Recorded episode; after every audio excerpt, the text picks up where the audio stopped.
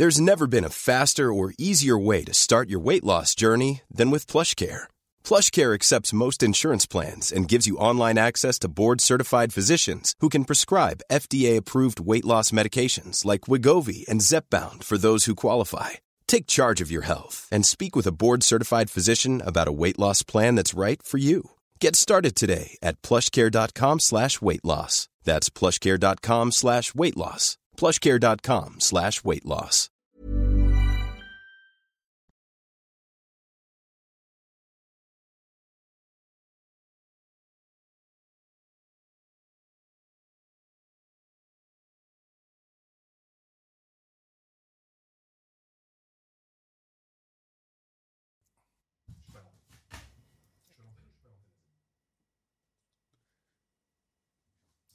que je suis à l'antenne.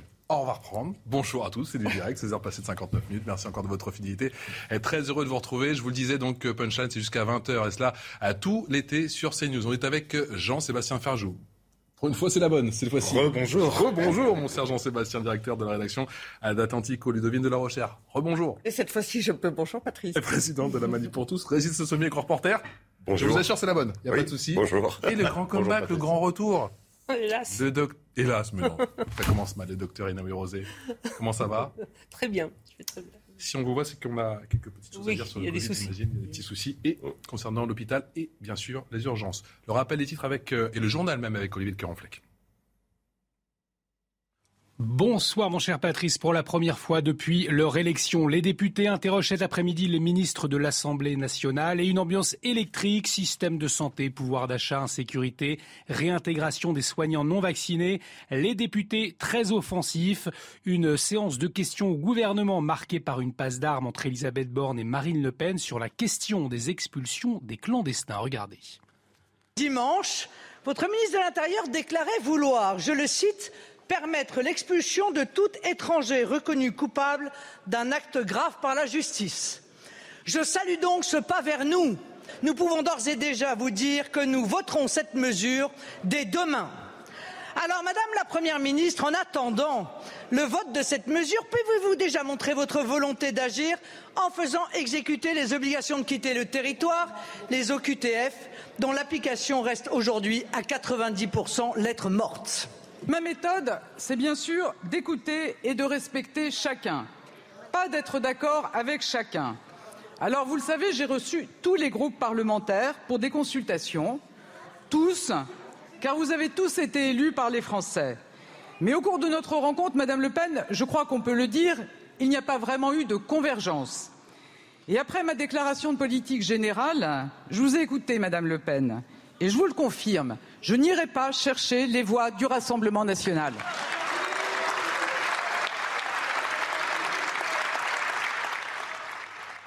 Sept départements placés en vigilance alerte canicule en raison de la vague de chaleur qui gagne progressivement le pays. Elle prendra effet demain pour les départements de l'Ardèche, la Drôme, la Haute-Garonne, la Gironde, le Lot-et-Garonne, le Tarn et le Tarn-et-Garonne. Les habitants des zones concernées sont appelés à faire très attention aux fortes températures. La pandémie de Covid-19 est loin d'être finie, avertit l'Organisation mondiale de la santé. Elle appelle les gouvernements à mettre en place des mesures pour contrer la propagation. L'agence onusienne a annoncé le maintien de la pandémie de Covid-19 au rang d'urgence de santé publique de portée internationale, le plus haut degré d'alerte de l'organisation. En France, Salah Abdeslam, condamné à la réclusion criminelle à perpétuité incompressible, n'a pas fait appel de sa condamnation, ni aucun autre accusé. C'est ce qu'a annoncé le procureur général de Paris. L'appel de 10 jours expirait hier à minuit. Les précisions de Noémie Schulz. Les 14 accusés avaient jusqu'à hier soir minuit pour faire appel euh, de ce verdict. Aucun ne l'a fait, pas plus que le parquet antiterroriste et le parquet général de Paris. Cela veut donc dire que le verdict rendu le 29 juin par la Cour d'assises spéciale de Paris, eh bien, ce verdict est définitif. Il n'y aura pas de procès en appel des attentats euh, du 13 novembre, une annonce qui peut surprendre prendre. En effet, Salah Abdeslam a été condamné euh, comme co-auteur des attaques à la peine la plus lourde en droit français, la réclusion criminelle à perpétuité, incompressible, euh, une peine qui rend infime la possibilité pour lui de sortir un jour de prison. On pouvait donc s'attendre à ce qu'il interjette euh, appel, mais dans un communiqué publié ce matin, ses avocats font savoir que pour des raisons qui lui sont propres, Salah Abdeslam a renoncé à cet appel. Cela ne signifie pas qu'il adhère au verdict, mais qu'il s'y résigne, peut-on lire dans ce communiqué. Les avocats Olivia Ronen et Martin Vett ajoutent qu'ils estiment cette peine inacceptable, mais qu'ils sont liés par le choix de leurs clients. Il n'y a pas d'honneur à condamner un vaincu au désespoir, peut-on enfin lire à la fin de, ces quelques lignes. Pour autant, ça ne veut pas dire que le parcours judiciaire de Salah Abdeslam s'arrête là. À partir d'octobre, lui, mais aussi Mohamed Abrini et trois autres co-accusés seront jugés à Bruxelles pour les attentats de mars 2016.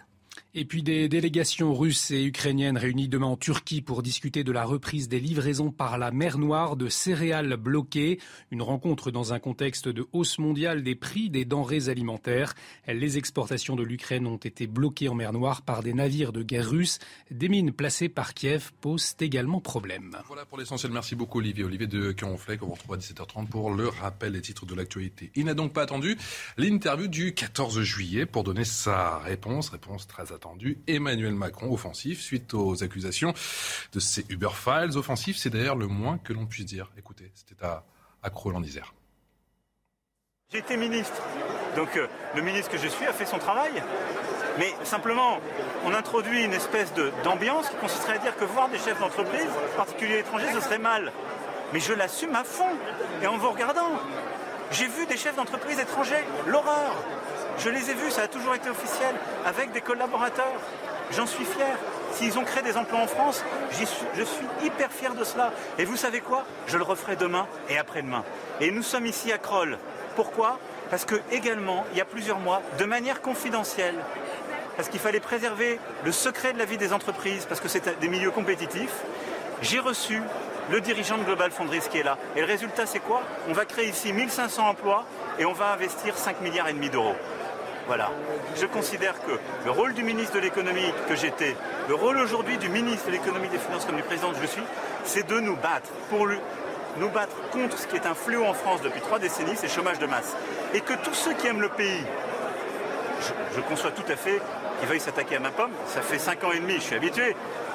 Très sincèrement, comme disait un de mes prédécesseurs, ça m'en touche une sans bouger l'autre. Je vous le dis en toute franchise. Voilà, je vous le dis en toute euh, franchise. Est-ce qu'un président devrait dire ça Franchement, c'est pas la meilleure manière de s'exprimer. C'est très imagé euh, euh, et d'une certaine manière très percutant. Et c'est ce qu'il voulait. Il voulait avoir de l'impact. Et puis il voulait qu'on en parle. un autre président. Voilà. Oui, alors bon, c'est ce qui lui donne un, modeste prétexte. Hum. Mais enfin, euh, c'est comme quand il disait que son objectif c'était d'emmerder au maximum les personnes non vaccinées en France. C'est pas. C'est ce genre de petite phrase justement qui est impactante ou qui peut se retourner contre lui? Ah, à chaque fois, elles se sont retournées contre lui. Euh, et là, il se croit très malin, il est très à l'aise, sauf qu'il y a un tout petit flou sur la manière dont ces rendez-vous se sont déroulés avec l'entreprise Uber. Évidemment que euh, un ministre de l'économie doit rencontrer des entreprises, qu'elles soient françaises ou étrangères. Ça, c'est une la palissade. Mais il répond, comme souvent, un petit peu à côté du sujet. C'est-à-dire que François Hollande a dit ce matin dans Libération qu'il n'était pas au courant, en tout cas. Hein. Mais voilà, le vrai sujet, il n'est pas qu'il ait rencontré ces entreprises. Il est des, accords qu'il aurait passés avec elles euh, de manière masquée et discrète et euh, sans que ce soit inscrit à son agenda. Euh, alors peut-être qu'il veut justement décaler un petit peu le sujet, avoir une expression dont on va parler et qui évite euh, qu'on ne parle trop de la vraie question qui est posée. Régis Sommier, quel est votre sentiment justement sur cette prise de parole, sur cette réponse? Il n'a pas attendu le 14 juillet, il a senti, parce qu'effectivement ça feuilletonne un petit peu, on rappelle que c'est un consortium de médias, Le Monde, France Info, le, le, Guardian et le président de la République aujourd'hui en Isère a senti qu'il fallait taper et taper fort. Il y a le fond et la forme. Il a, il a repris l'initiative parce qu'il sent que les choses flottent un petit peu et qu'il n'a pas voulu. Moi, j'ai déjà dit plusieurs fois, je trouve qu'il a laissé euh, euh, sa première ministre aller au front euh, un peu toute seule, euh, que on l'a pas vu vraiment et que là, donc, il profite d'une opportunité et d'un sujet sur lequel il a, il faut reconnaître quand même partiellement raison parce que même si cette, cette enquête effectivement est produit sous le fait d'un consortium de journalistes. il y a comment des des, des, des réunions secrètes, ça dévoile des choses. Bon, en fait, en réalité, on se rend compte quand on gratte un petit peu que beaucoup de ces choses-là étaient déjà connues, que François Hollande estime que qu'il n'était pas au courant et qu'il fasse une sorte de croche-pied à Emmanuel Macron, c'est pas vraiment surprenant mhm. quand on connaît l'antagonisme entre les deux hommes. non, je, je, je pense que sur le fond, Emmanuel Macron n'a pas tort. Euh, c'est-à-dire que euh, il est intervenu à cette époque-là. Là, il ne le rappelle pas aussi à une époque où la France était quasiment bloquée par les chauffeurs de taxi euh, qui demandaient justement la fin d'une comment d'une d'une facilité qu'avait Uber, c'est-à-dire de recruter des chauffeurs de taxi sans, sans licence, et il, il, y avait, besoin d'une régulation. Donc il l'a fait euh, je dirais à l'époque un petit peu en mode euh, pour lui c'est l'avenir. Donc il a pris euh, cette initiative-là. On peut on peut lui reprocher beaucoup de choses. Maintenant le phénomène Uber, voilà, c'est c'est un phénomène planétaire, c'est un phénomène qui, qui a participé aussi de l'accroissement de, du, de, du nombre d'emplois, notamment chez les populations, les jeunes, notamment dans, dans les banlieues, et qu'on ne peut pas complètement nier ça et on ne peut pas reprocher ça à Emmanuel Macron d'avoir été d'une certaine façon en phase avec la société, d'avoir accéléré euh, une sorte de transformation du, du, du tissu euh, du, du, monde du travail euh, et, et d'offrir, d'avoir offert des opportunités de travail. Voilà. Dans le fond, est-ce que la forme vous interpelle? Le fond m'interpelle plus que la forme, à vrai dire, parce que moi je suis pas tout à fait d'accord avec euh, ce que je viens d'entendre, parce que c'est vraiment Uber, c'est le pire du néolibéralisme, c'est pas du libéralisme. Faire travailler des gens euh, en dessous des salaires minimums sur des durées qui ne sont pas encadrées, sans protection sociale et dans des statuts. Ça veut dire que c'est de l'esclavagisme moderne? Esclavagisme, le mot, euh, n'allons pas dans l'autre sens euh, non plus. Mais ce ne sont pas des travailleurs, ce sont, sont pas salariés. Ils ne sont pas salariés. C'est bah, je sais euh, bien, mais sauf que les tribunaux. C'est le principe de la plateforme. ça ne m'a pas échappé, mais justement, sauf qu'en Californie, au Royaume-Uni et dans un certain nombre d'autres États, précisément, on les a requalifiés comme salariés. Le sujet, c'est pas qu'Emmanuel Macron euh, aide à déréguler même éventuellement un marché, parce qu'il y avait un blocage en France, c'est incontestable, sur les taxis. Mais ça, c'est l'État qui l'avait créé d'ailleurs, hein, parce que c'est l'État qui avait créé le système des licences. Il y avait peut-être d'autres moyens de sortir de ces blocages-là sans pour autant être autant main dans la main. Le sujet n'est pas qu'il ait discuté avec Uber, mais sans pour autant être autant main dans la main avec une entreprise qui revendiquait le fait de ne pas respecter les lois, de ne pas respecter ni les lois françaises, ni ailleurs, ni ailleurs dans le monde, et qui revendiquait comme stratégie précisément de faire délibérément des choses, euh, des choses illégales pour pouvoir mieux avancer ses intérêts. Et moi, ce qui me frappe, c'est que encore une fois, Emmanuel Macron était victime de ses fascinations parce qu'il était fasciné par Travis euh,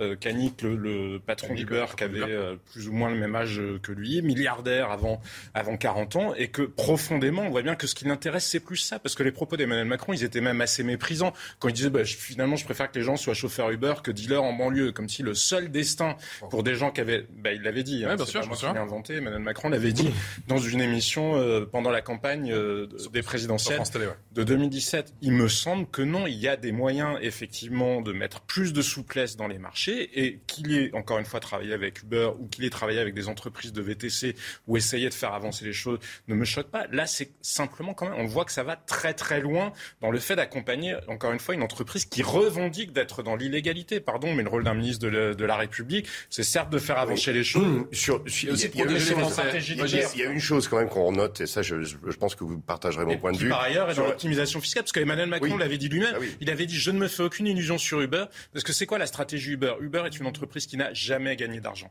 Jamais. Uber, c'est une entreprise qui gagne de l'argent parce qu'elle arrive à convaincre à chaque fois des investisseurs de venir en disant plus tard ça vaudra cher. Et pourquoi, pourquoi est-ce qu'ils pensent que ça vaudra cher? Parce que c'est là où c'est très hypocrite de dire oui, on l'a fait pour aider les gens qui travaillent en banlieue.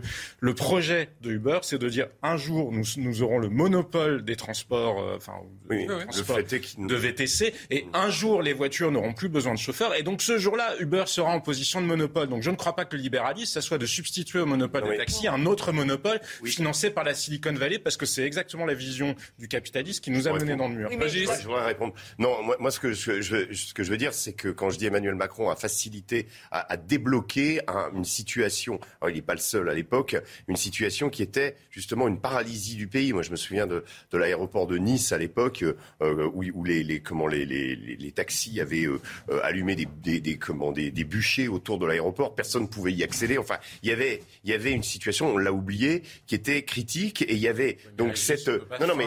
Oui, mais on, le voit, on le voit. Illégal, non, mais, il y avait souvent des gens Uber Pop était illégal, mais il fallait justement, il fallait quand même que quelqu'un intervienne. Et la question de, de, la, de la réunion qu'Emmanuel Macron a eue avec les leaders d'Uber, c'était aussi d'une certaine façon euh, les, des réunions, c'était aussi d'une certaine façon. Maintenant, sur sa fascination pour les entreprises américaines, je suis d'accord avec vous. je trouve c'est pour les milliardaires, c'est pas la même chose. je suis, moins de 40 ans. Je suis d'accord avec vous qu'il est. Euh, euh, on, retrouve Emmanuel Macron à chaque fois, bah, que ce soit McKinsey, que ce soit la vente, la vente d'Alstom à, General Electric, dans des deals avec les Américains qui ne sont pas toujours au, au, comment, au profit des intérêts de son propre pays. Et il y a en effet une fascination liée à sa culture politique, liée à sa culture finalement euh, qui est une culture ultra-libérale. Ça, c'est une réalité. C'est la citoyenne que je, que je m'adresse euh, aujourd'hui. Quel est votre sentiment? On entend depuis quelques jours, effectivement, depuis ces révélations, que c'est une pratique euh, courante, effectivement, quand on est ministre de l'économie. Mais est-ce que ça ne peut pas choquer En tant que citoyenne, mais aussi en tant que médecin,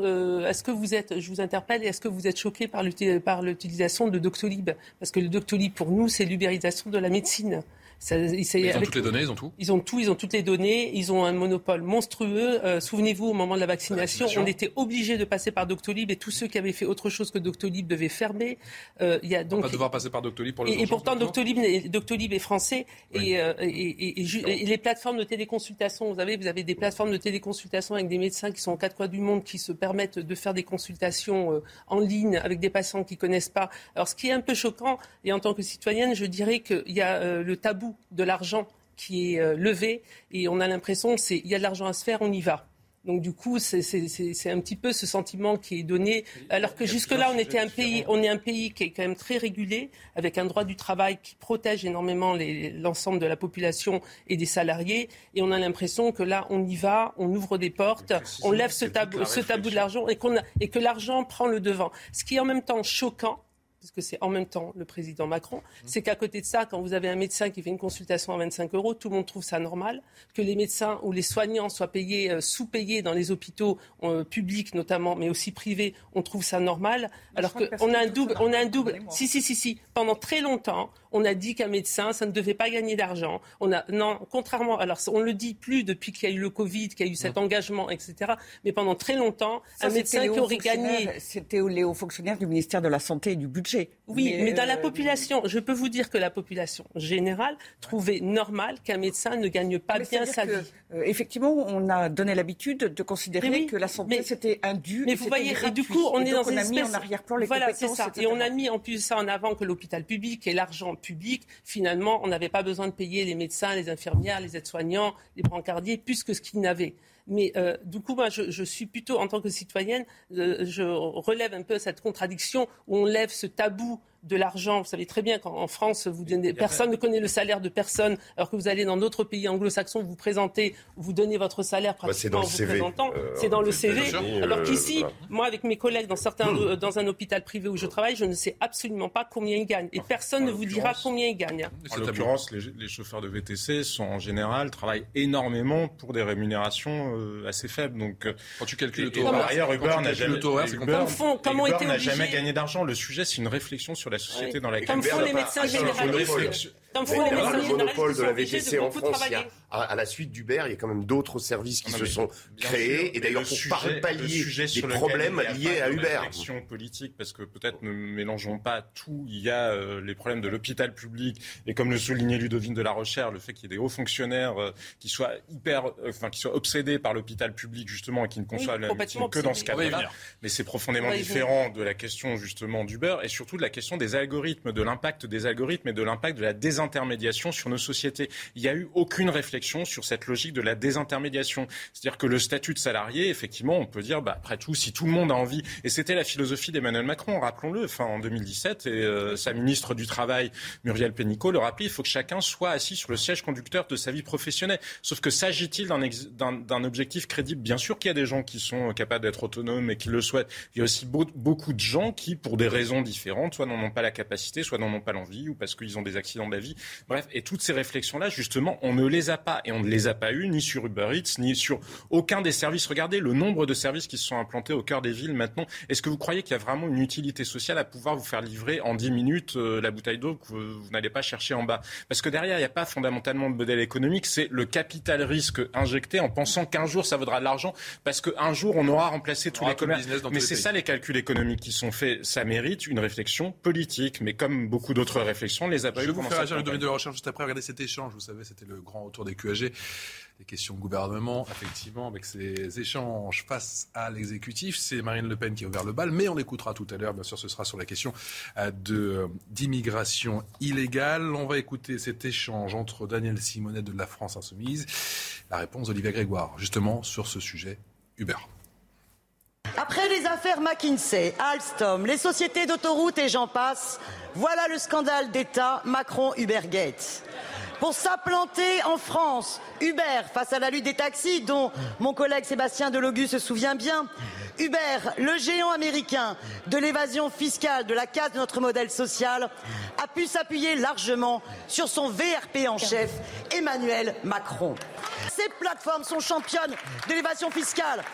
Vous n'y voyez ni affaire, ni scandale, ni deal, mais servir la République, ce n'est pas la servir pour satisfaire les lobbies. Qu'avez-vous à répondre? Nous exigeons une commission d'enquête parlementaire. Il est grand temps d'imposer la séparation des lobbies et de l'État. Oui, Madame Simonet, le ministre de l'économie a fait son travail. Je vais vous dire, il a reçu Uber. Il a aussi reçu, soyons précis, Netflix, Airbnb, Tesla, plus près de nous, Doctolib, plus près de nous, Alan, Back Market. Et pourquoi? Parce que ces acteurs sont au cœur de l'économie d'aujourd'hui, au cœur de l'économie du XXIe siècle. Et c'est en réalité, peu importe votre considération sur ce sujet, là que se trouve la croissance, les emplois. Le président de la République, aujourd'hui ministre de l'économie hier, a pris toutes les mesures pour encourager l'arrivée, mais aussi la protection de nos consommateurs. C'est un bon élément de défense ou pas, Jean-Sébastien Ferrand Si on regarde d'un point de vue purement statistique, non. Là où l'économie française crée des emplois, ça continue à être dans des secteurs beaucoup plus traditionnels. Ça ne veut pas dire que ces entreprises-là n'en aient jamais créé, mais en masse, ce ne sont pas ces entreprises-là qui font que le chômage euh, a baissé. D'ailleurs, c'est pas spécialement l'action ni de ce ministre de l'économie ni d'aucun de ses prédécesseurs. Ça suit plutôt les courbes qui, enfin, du niveau de chômage dans, dans la zone euro. Mais en tout cas, il faut le dire, ça n'est pas numérique qui crée fortement des emplois en France. Ça, alors, à vrai dire, je trouve cette énumération absolument désastreuse parce qu'elle cite des entreprises euh, qui interviennent au niveau international, dans le monde entier, sur la planète entière, euh, qui sont extrêmement puissantes euh, et qui sont américaines. À l'inverse, nous avons en France, nous aurions en France une capacité tout à fait remarquable à développer nos entreprises euh, dans les plus grandes technologies possibles et imaginables, à en créer de nouvelles. C'est ce qu'on appelle euh, parfois des licornes même. Nous en avons très peu en France. Et pourquoi? Parce qu'il n'y a pas d'investissement de notre État euh, pour ce type d'entreprise. Et donc, je pense à, par exemple à licorne qui s'appelle Miracle. Il a fallu qu'elle parte aux États-Unis pour connaître un véritable essor. Et alors aujourd'hui, elle commence à être connue et reconnue par, par l'État français et par le gouvernement. Et c'est tout à fait... là, on marche sur la tête. C'est complètement euh, à l'envers de ce qu'il faudrait faire. On va Comme le vaccin pas choqué qu'Emmanuel Macron reçoive était parti. Uber. Euh, moi, je ne trouve pas choquant qu'il reçoive des entreprises françaises et étrangères. Après, les moyens, l'énergie, le temps, euh, les projets politiques et les mesures qui peuvent aider les entreprises, ils doivent être évidemment destinés à développer de belles entreprises françaises et de grandes entreprises françaises. Mais comme le vaccin Moderna, parce qu'on rappelle qu'effectivement c'était un Français. Hein, qui, était, qui était parti. qui était parti aux États-Unis. Qui avait fait la levée de fonds là-bas. Exactement. On va écouter, je vous donne la parole juste, juste, après, mon cher Régis Sommier. Moi, je voulais répondre à... Le... Alors, répondez. Ludivine, ouais, non, c'est tout simplement que quand vous dites euh, ils vont, euh, euh, comment cette start-up est allée aux États-Unis et, a connu un succès là-bas, c'est précisément parce qu'aux États-Unis, l'État n'intervient pas et laisse les, comment, les capitaux et en tout cas permet justement en France, il y a quand même une certaine régulation des entreprises, une certaine taxation qui en, handicape justement un certain nombre de créations et qui les bride. donc le système anglo-saxon de ce point de vue-là est beaucoup plus performant dans la création d'entreprises et, et c'est pas un hasard si aujourd'hui, notamment dans les, pas les mêmes levées de fonds. Et Miracle a commencé à se développer en France, mais pour connaître un vrai développement, il a fallu qu'elle parte aux États-Unis et maintenant elle revient en France et dans beaucoup d'autres pays. Allez, rapidement, je fais en fait, écouter. Ce dispositif est inadapté à ce type d'entreprise et pourtant l'avenir euh, leur appartient. Je vous fais écouter rapidement Aurélien Pradier qui était l'invité ce matin euh, de la matinale au micro de Yuan Uzey. On ne peut pas se comporter comme un banquier d'affaires lorsqu'on est ministre de la République. Et manifestement, c'est ce qu'a fait Emmanuel Macron. Mais le fond de la question, c'est pas tant les services qu'il a rendus à Uber, qui sont graves, parce que, y compris Uber a été un carnage pour notre économie et notre modèle social. La question, c'est la contrepartie. On nous parle de deal dans un deal, il y a du donnant-donnant. On voit bien ce que Emmanuel Macron a donné de facilité à Uber, ce qui est très grave, de profiter de son statut de serviteur de la République et de l'intérêt général pour servir une entreprise. Qu'aurait-il reçu en échange selon eh C'est la question que je pose. C'est la question que je pose aux journalistes qui ont fait les investigations. Y a-t-il eu des contreparties Si tel est le cas, c'est extrêmement grave. Est-ce qu'Aurélien Pradier pose la bonne question? Qui veut répondre?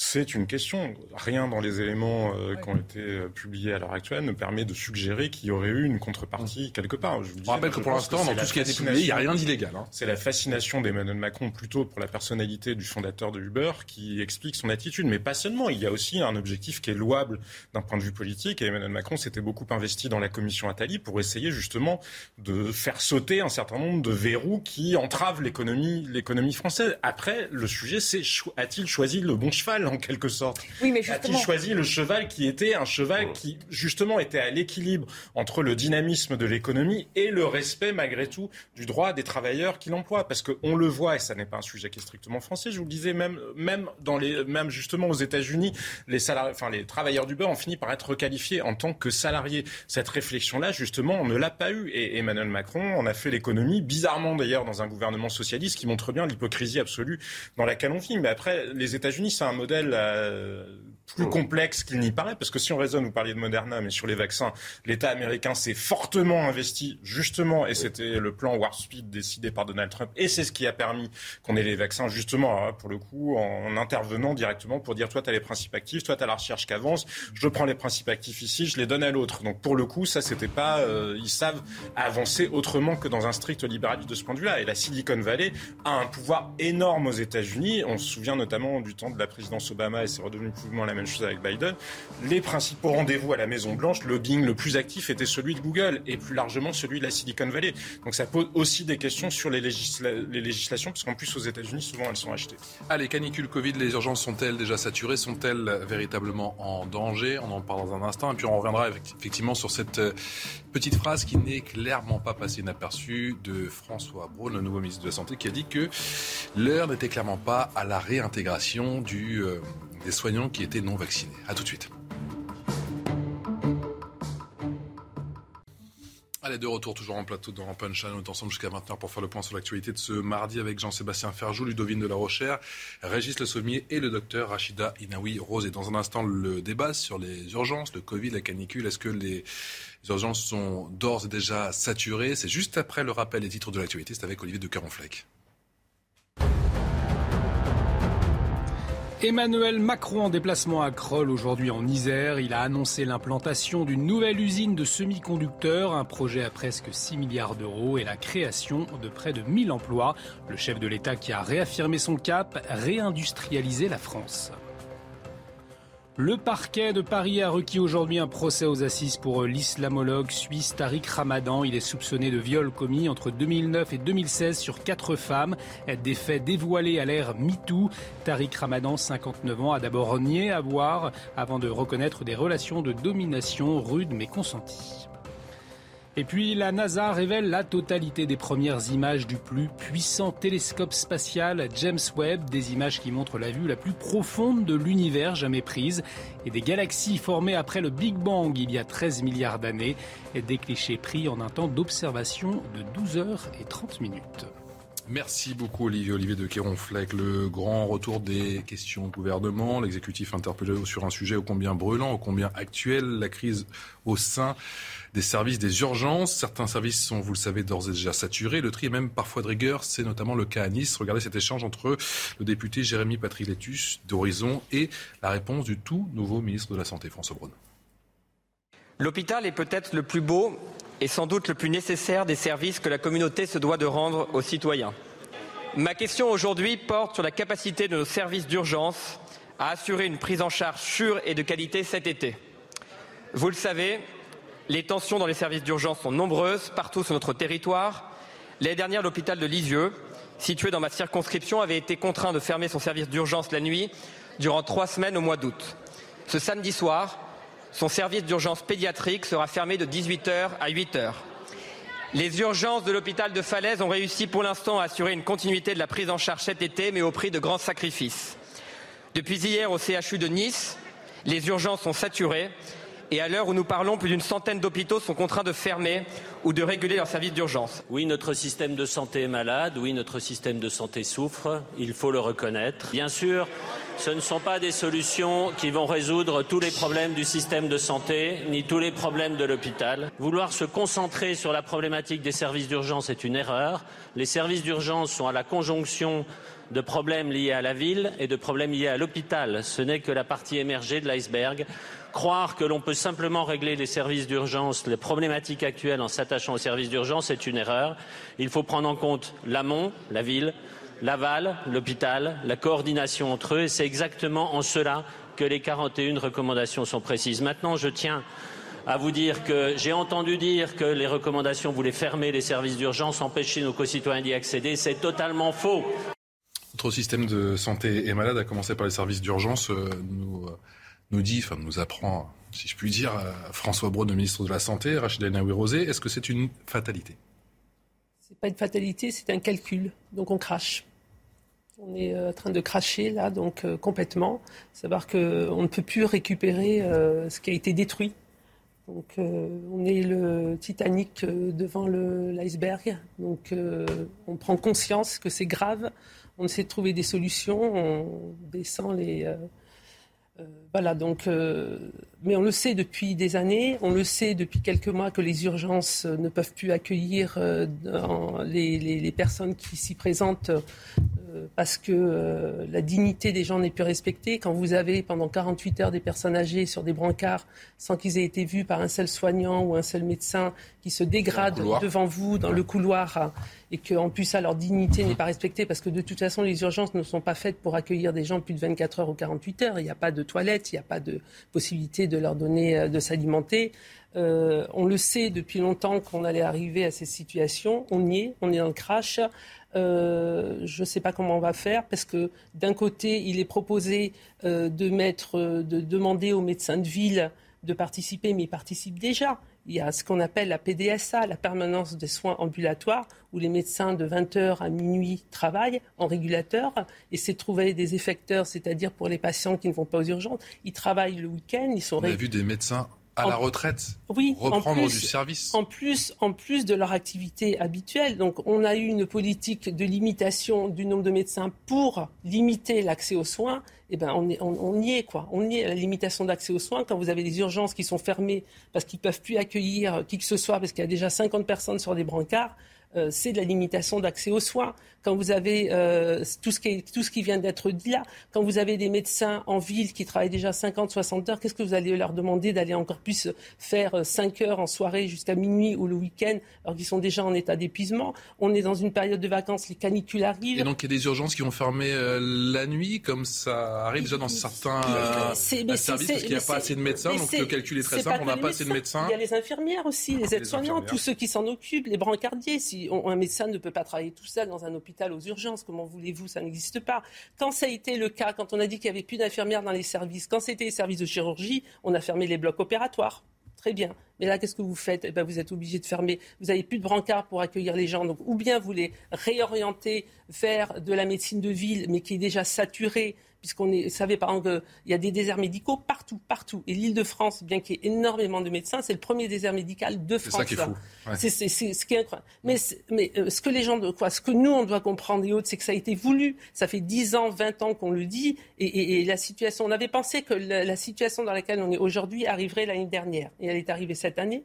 Et en plus, on a une vraie canicule qui est en train de s'installer là, avec des personnes. Et ça va être les mêmes personnes qui vont être victimes c'est-à-dire qu'il va y avoir des morts, hein, un crash, il y a des morts. Hein. Donc c'est des personnes âgées qui vont être victimes de la canicule et probablement du Covid en plus, puisqu'on est en train de monter encore, on n'a pas encore atteint le pic de l'épidémie qui devrait atteindre d'ici 10 ou 15 jours. Euh, donc je ne sais pas comment on va faire. Moi, j'écoute euh, M. Braun, euh, j'ai lu ses recommandations. Vous me dites que c'est pas l'homme de la situation, les 41 mesures de la, de la mission Flash. Je pense que c'était pour, pour l'été, c'était la personne qu'il fallait, à laquelle il fallait faire appel. Les, les mesures sont très bien, mais vous n'avez pas d'effecteur d'ailleurs. C'est-à-dire vous avez par exemple, vous appelez un médecin qui est régulateur euh, vous êtes en situation d'urgence relative. Donc, euh, si c'est une urgence vitale, vous êtes euh, orienté sur le 15 à niveau 1. Vous êtes une urgence qui n'est pas vitale. On peut vous voir dans les 48 heures. Ils essaient de trouver un médecin sur Doctolib ou sur, pour, dans une maison de santé, mais les maisons de santé finissent par, par, fermer. Moi, pardon, sur l'île de France, la situation de la permanence des soins ambulatoires, globalement, il y a 30 à 50 de lignes vides. C'est-à-dire qu'il n'y a pas de médecins qui sont présents. Parce que où est-ce que vous voulez aller trouver? Il n'y en a plus. Je veux dire, on l'a voulu, on l'a cherché, et eh ben on y est. Donc je, comment voulez-vous demander à des gens qui travaillent déjà 50, 60 heures d'aller en faire plus? Donc on va peut-être faire appel à la Croix-Rouge. Moi je sais que mon médecin traitant, il annule ses vacances il annule ses vacances. Et puis après, dans, un mois, il devra les prendre. Et euh, quand on je demande. Sais que sa femme part toute seule, elle m'a dit, ben, moi j'annule. Elle en a marre, j'annule tout le temps. Donc, euh. et il annule tout le temps et jusqu'au bout, jusqu'au jusqu'au jour où lui-même se retrouvera en burn-out. Vous savez bien qu'il y a 50% des médecins qui sont en burn-out. Il va annuler, mais c'est une solution ponctuelle. Et encore, il est, il est, il est, bienveillant de faire ça. Donc moi, je sais pas, je sais pas comment on va faire. Par exemple, dans, dans, la, dans ce qui est proposé par le ministre, il dit, euh, vous appelez le 15. Mais là, je vois par exemple le 15 en Ile-de-France, ils sont saturés, ils n'ont pas plus de régulateurs. C'est-à-dire qu'il y a eu le SAS, le service d'accès aux soins, qui est devenu une loi, qui a été votée, et du coup, euh, ils ont décidé d'augmenter le nombre de régulateurs au SAMU. Ce qui fait que pour avoir un décroché rapide et non pas au bout d'une demi-heure, avec deux niveaux. Le niveau qui est l'urgence vitale, il faut envoyer un camion tout de suite, et puis vous avez le niveau 2 qui est moins, euh, moins vital, où on peut attendre. Sauf qu'il n'y a pas de gens pour décrocher. Vous n'avez pas les agents de, de régulation médicale pour décrocher. Donc qu'est-ce que vous faites?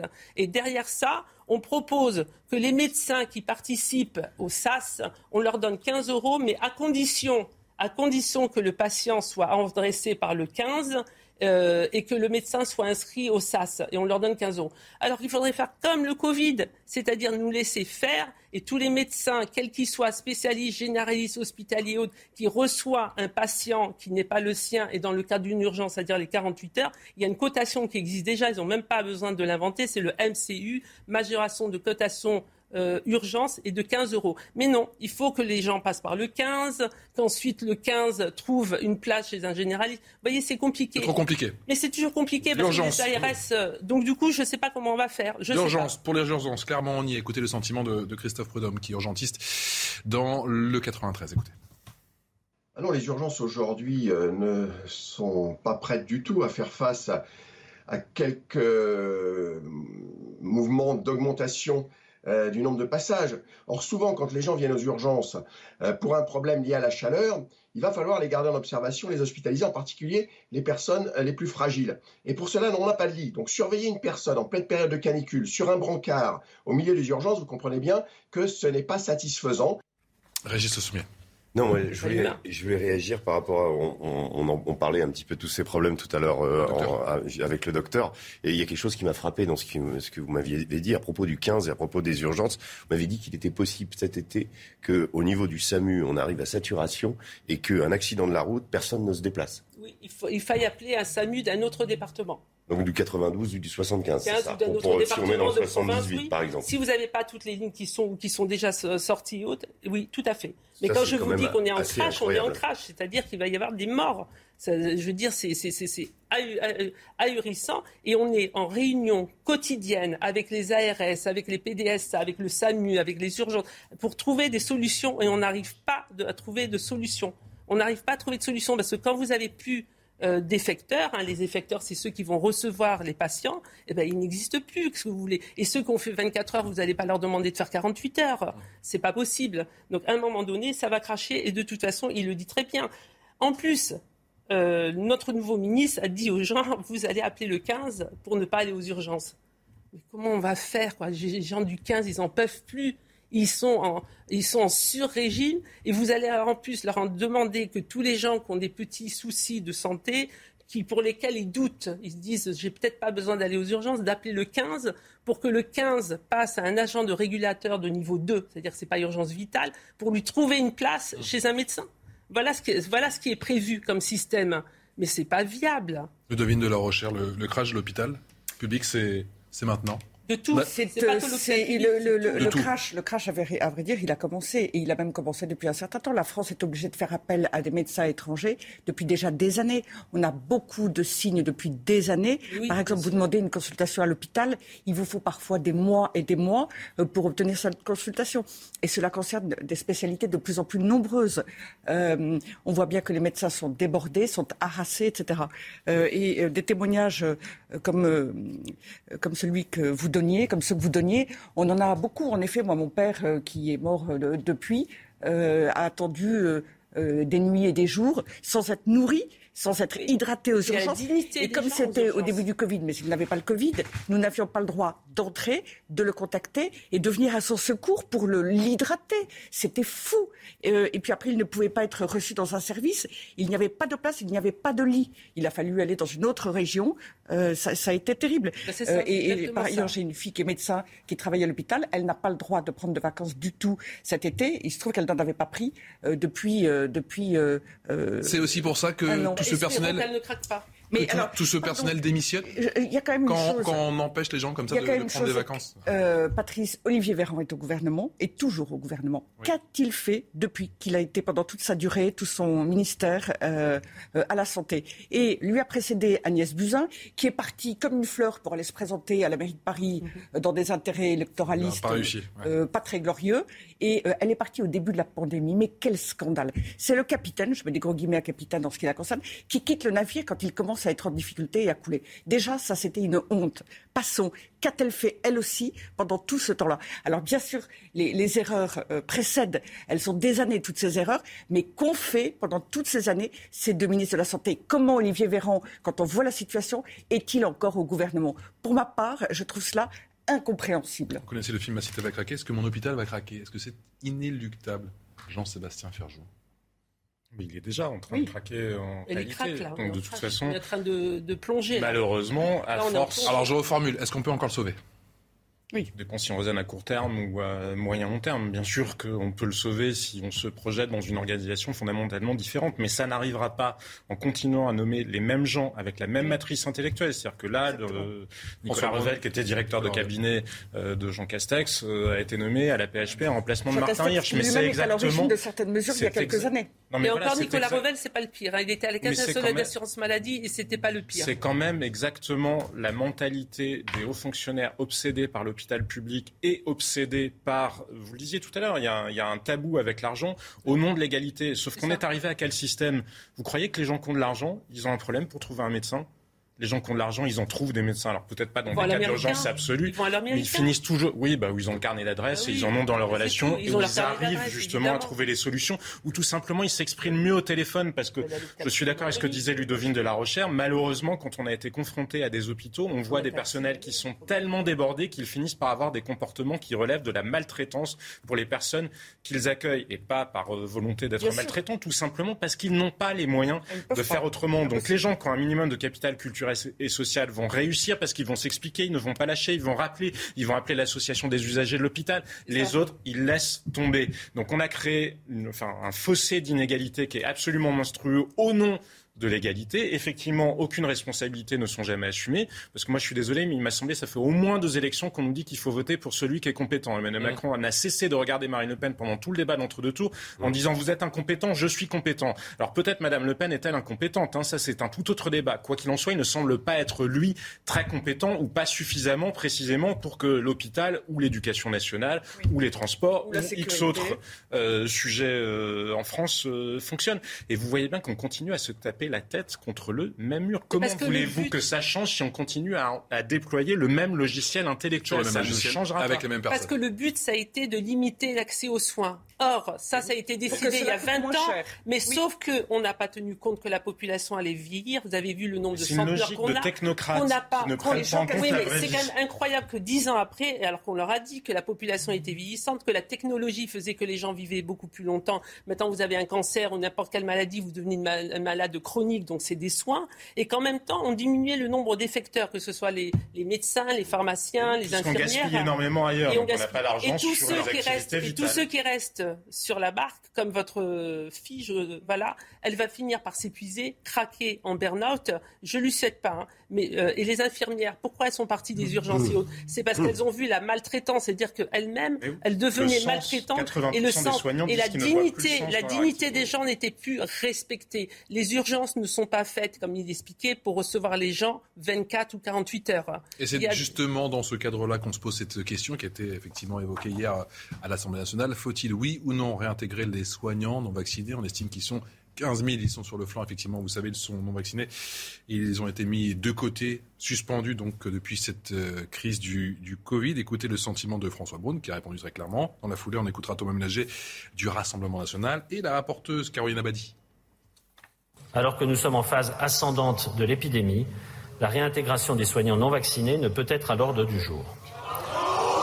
En outre, je vous propose que, dans le cadre des apports ajoutés en commission et qui devront être publiés fin octobre, nous puissions vous présenter des éléments objectifs sous l'égide des autorités de santé sur cette question.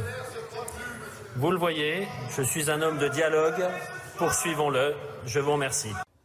C'est peut-être une surprise, mais nous voterons favorablement cette motion euh, de rejet préalable. En effet, en effet, le mépris, le mépris le mépris du gouvernement ce soir, votre mépris, Madame la rapporteure, quand vous dites d'acheter des cotons-tiges alors que derrière il y a des vies, il y a des soignants, il y a des soignants que vous refusez ce soir de réintégrer.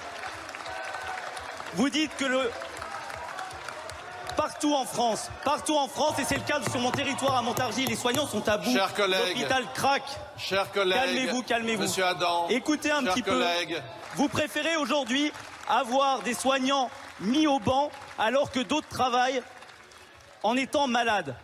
De la même manière, nous voterons favorablement cette motion puisque aujourd'hui, maintenant les extrêmes se... Arrêtez, arrêtez. Continuez, monsieur Ménager, continuez. Monsieur Ménager, vous continuez.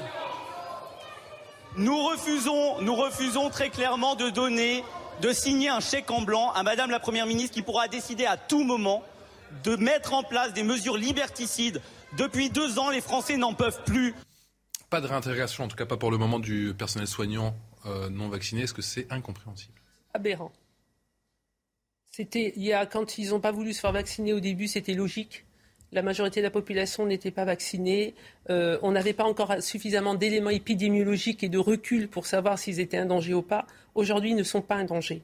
Puisque même quand on est, il a été dit, quand on est, quand on est malade, on peut travailler avec un masque FFP2, sauf si vous avez des signes très importants vous toussez.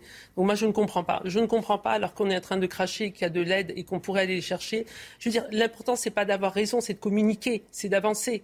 Je veux dire, là, c'est du dogmatisme. Donc, je, ne comprends pas. Je trouve ça aberrant. Et je ne m'attendais pas ça de la part d'un médecin, euh, collègue, euh, devenu ministre. Je pensais qu'il pouvait tenir tête au gouvernement sur ce sujet. Malheureusement, sur ce point, il n'a pas gagné. Euh, mais logique, si vous réfléchissez logiquement, il n'y a pas de raison de les empêcher de travailler. À la rigueur, vous pouvez leur dire portez un masque puisque vous n'êtes pas vacciné et encore. Ça serait limite, je ne vois pas pourquoi. Mais de toute, façon, de toute façon, actuellement, dans les hôpitaux, dans les cabinets, on porte tous un masque. Hein.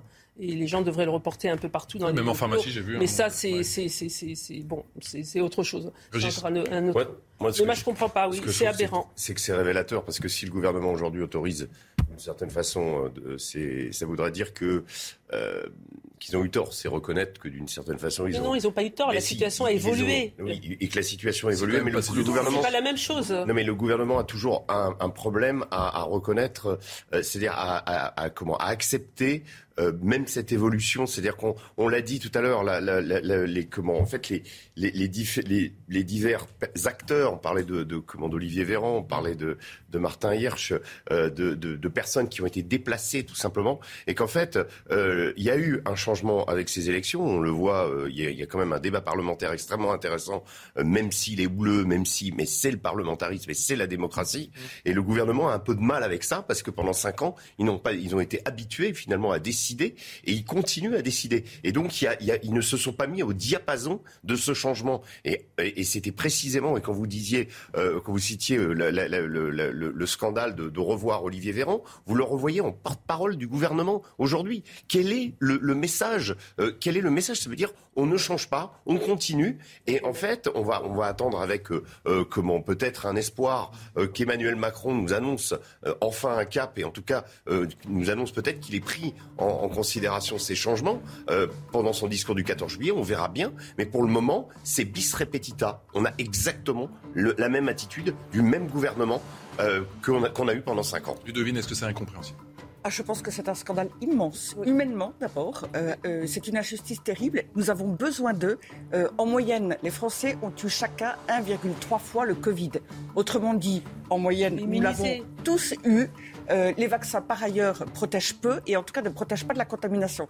Donc, que ces soignants soient vaccinés ou pas, on sait aujourd'hui que l'impact est à tout le moins minimum. Et donc, euh, c'est euh, un scandale invraisemblable, vraiment. Il y avait deux dimensions dans cette euh, décision euh, sur, les, sur les soignants. Il y avait une dimension sanitaire, mais vous le disiez, la situation a changé. Puis il y avait la dimension punition, il y avait la dimension oui. sanction finalement pour ne pas avoir voulu jouer le jeu du collectif. Sauf que si on est dans la dimension sanction, effectivement, comment expliquer que d'autres qui ont été reconnus responsables, hein, je vous rappelle que le professeur Salomon est toujours le directeur général de la santé, il avait pourtant menti devant une commission d'enquête parlementaire au Sénat sur la question des masques. Je rappelle aussi que l'État a été reconnu fautif sur les défauts masques, à la fois sur les défauts de stock de masques et sur les discours qui ont été tenus sur les masques. Est-ce que, puisqu'on ne veut pas réintégrer cela, les autres ont été désintégrés entre guillemets? Non, ils sont toujours non seulement euh, en poste, mais ils sont au cœur de l'appareil d'État. Merci à tous les quatre. Vous restez avec nous. On revient dans un instant. C'est un plaisir de vous retrouver, Merci. ma chère docteur Inaoui Rosé. On se retrouve dans un instant. On parlera de ces expulsions et de cette reprise des QAG avec cette charge de Marine Le Pen. Marine Le Pen qui a ouvert le bal et qui s'en est pris à Elisabeth Borne. A tout de suite. De retour sur le plateau de Punchline. Punchline version été, c'est jusqu'à 20h en direct sur CNews. Merci encore de votre fidélité. On est en plateau avec Jean-Sébastien Ferjou, toujours présent, directeur de rédaction d'Atlantico. Vient de nous rejoindre Jonas Haddad. Bonsoir maître. Bonsoir. Merci beaucoup de nous avoir rejoints. François Patria, bonjour. Bonjour. Merci d'avoir accepté notre invitation. Président du groupe Renaissance au Sénat et Mathieu Vallet. Bonsoir, vous êtes, oui, bonjour, bonsoir, bonsoir. Porte-parole, il est 18h, porte-parole du syndicat indépendant des commissaires de police. Le débat dans un instant, on va parler des, petites phrases d'Emmanuel Macron en mode offensive ou peut-être sur la défensive concernant les Uber Files. On en parlera dans un instant avec François Patria. Juste après le, les principaux titres de l'actualité, c'est avec Olivier de Kéronfleck. Olivier. Première séance de questions au gouvernement Borne cet après-midi. Système de santé, insécurité, réintégration des soignants non vaccinés. Les députés très offensifs face au ministre. Une ambiance électrique, comme le montre cet échange à propos du pouvoir d'achat entre Fabrice Brun, député Les Républicains de l'Ardèche, et Gabriel Attal, le ministre des Comptes publics. Regardez en neutralisant le prix des carburants à 1,50€ à la pompe. Tous ceux qui ont besoin de leur voiture au quotidien, c'est 80% des Français, le savent. Un litre de carburant, c'est 60% de taxes. Alors, Madame la Première ministre, combien de temps encore allez-vous pomper des milliards d'euros sur le dos des Français?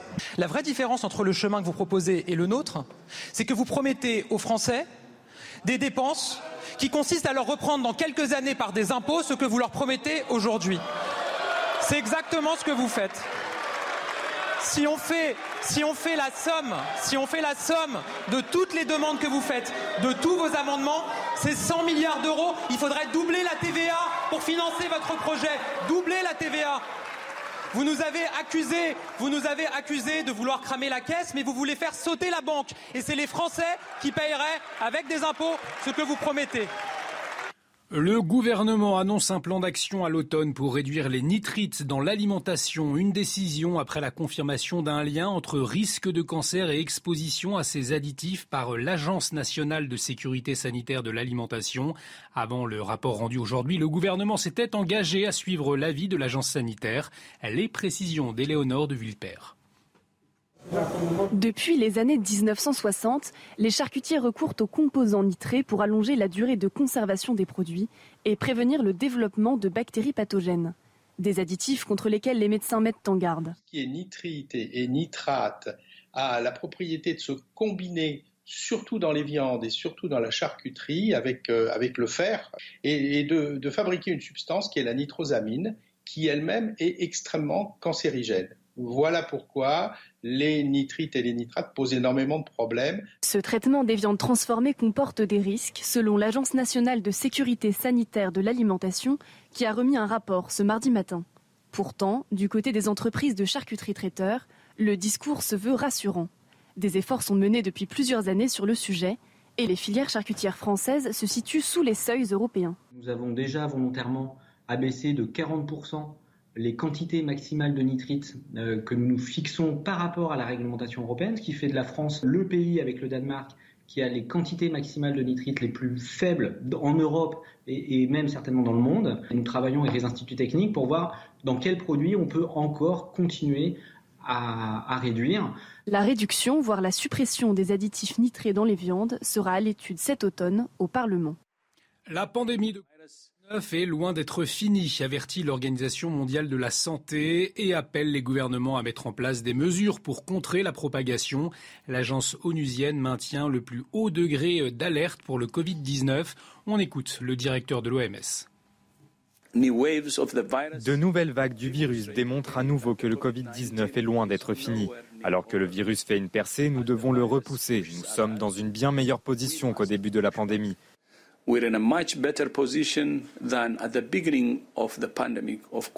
Bien sûr, nous avons bien progressé. Nous disposons d'outils sûrs et efficaces qui permettent de prévenir les infections, les hospitalisations et les décès. Toutefois, nous ne devons pas les considérer comme acquis. Le coût des intempéries en France estimé à 3,9 milliards d'euros par France Assureur, avec près d'un million de sinistres entre fin janvier et début juillet. Et l'année 2022 s'annonce inédite. Les sinistres climatiques atteignent déjà un coût sans précédent sur les 20 dernières années. Merci à vous, Olivier. Olivier de Caronfleck. Le rappel des titres, ce sera à 18h passé de, 30 minutes, toujours avec Jean-Sébastien Ferjou, Jonas Haddad, François Patria et Mathieu Vallet. Il n'a donc pas attendu l'interview du 14 juillet, l'interview présidentielle, pour donner sa réponse. Emmanuel Macron, offensif, voire même très offensif. Il répond justement à ces accusations dans les Uber Files. Écoutez, c'était euh, en Isère, il y a quelques minutes. J'ai été ministre. Donc euh, le ministre que je suis a fait son travail. Mais simplement, on introduit une espèce d'ambiance qui consisterait à dire que voir des chefs d'entreprise, en particulier étrangers, ce serait mal. Mais je l'assume à fond. Et en vous regardant, j'ai vu des chefs d'entreprise étrangers, l'horreur. Je les ai vus, ça a toujours été officiel, avec des collaborateurs. J'en suis fier. S'ils ont créé des emplois en France, je suis hyper fier de cela. Et vous savez quoi? Je le referai demain et après-demain. Et nous sommes ici à Kroll. Pourquoi? Parce que également, il y a plusieurs mois, de manière confidentielle, parce qu'il fallait préserver le secret de la vie des entreprises, parce que c'est des milieux compétitifs? J'ai reçu le dirigeant de Global Foundries qui est là. Et le résultat, c'est quoi? On va créer ici 1500 emplois et on va investir 5 milliards et demi d'euros. Voilà. Je considère que le rôle du ministre de l'économie que j'étais, le rôle aujourd'hui du ministre de l'économie des finances comme du président que je suis, c'est de nous battre pour nous battre contre ce qui est un fléau en France depuis trois décennies, c'est le chômage de masse. Et que tous ceux qui aiment le pays, je conçois tout à fait qui veuille s'attaquer à ma pomme. Ça fait 5 ans et demi, je suis habitué. Très sincèrement, comme disait un de mes prédécesseurs, ça m'en touche une sans bouger l'autre. Je vous le dis en toute franchise. Ça m'en touche une. Euh, un président devrait-il dire ça? Non, mais d'abord, je pense que le président a raison de vouloir mettre fin à cet épisode qu'on voit naître depuis deux jours. Hein. Aujourd'hui, c'est la bonne forme? Le, président a reçu Doctolib, Airbnb, il a reçu beaucoup d'entreprises.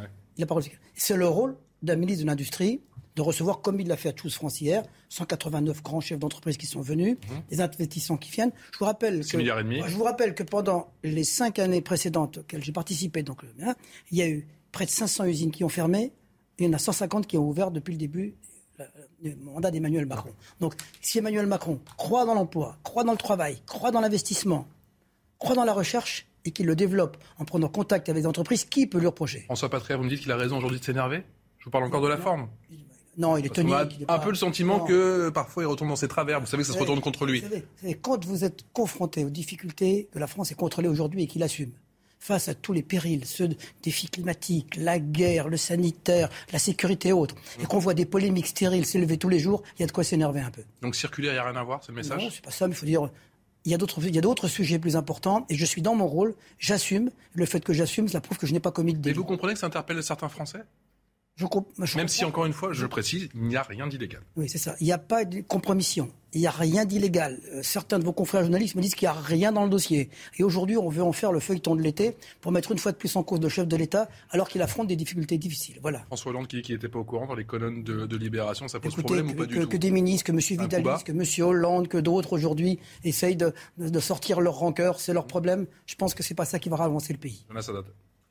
Sur le fond, moi j'ai déjà dit hier, hein, c'est que juridiquement, il n'y a rien dans ce dossier, d'abord. Politiquement aussi, je ne vois pas quelle est la difficulté que lorsqu'il y avait un monopole qui était celui des taxis, je rappelle que la licence était à 150 000 euros à l'époque euh, et qu'il y avait des difficultés, euh, ils prenaient que du cash, euh, il y avait des difficultés pour circuler. Avoir cassé un monopole, c'était d'ailleurs l'objectif de la loi Macron, il me semble, à l'époque, c'était les rentes et les monopoles, il y avait les notaires, il y avait les taxis, etc. Là-dessus, je pense que c'est un non-sujet, c'est une tempête dans un verre d'eau, simplement. Sur la forme, c'est vrai que si Emmanuel Macron ne nous avait pas habitués à des sorties un peu tonitruantes, ce genre de sortie-là serait légitime. Mais quand on parle d'illettrés, quand on parle des gens qui ne sont rien, quand on dit ça, on en touche une sans faire bouger l'autre, je trouve simplement que pour la fonction, quand on a fait un sommet comme Choose France la veille, c'est un peu dégradant. Voilà, c'est mon avis personnel. Et à côté de ça, pour terminer, par rapport aux défis, c'est très bien Choose France, c'est très bien Uber. Mais il y a juste une statistique qui est la réalité de notre économie aujourd'hui. Ça fait trois mois, et personne n'en parle sur les chaînes de télé, que notre économie est en déficit commercial record. Depuis que les indicateurs existent, on n'a jamais eu un tel déficit commercial. C'est 115 milliards de déficit commercial chaque mois. C'est bien si à Choose France, il y a 7 milliards d'investissements en plus. Mhm. Mais moi, je ne suis pas un grand mathématicien. Mais entre 7 milliards et 114 milliards de déficit, je pense qu'il y a un chiffre qui est plus grave. Et c'est à ça qu'on devrait s'attaquer avec des réformes de structure, améliorer la compétitivité de notre pays.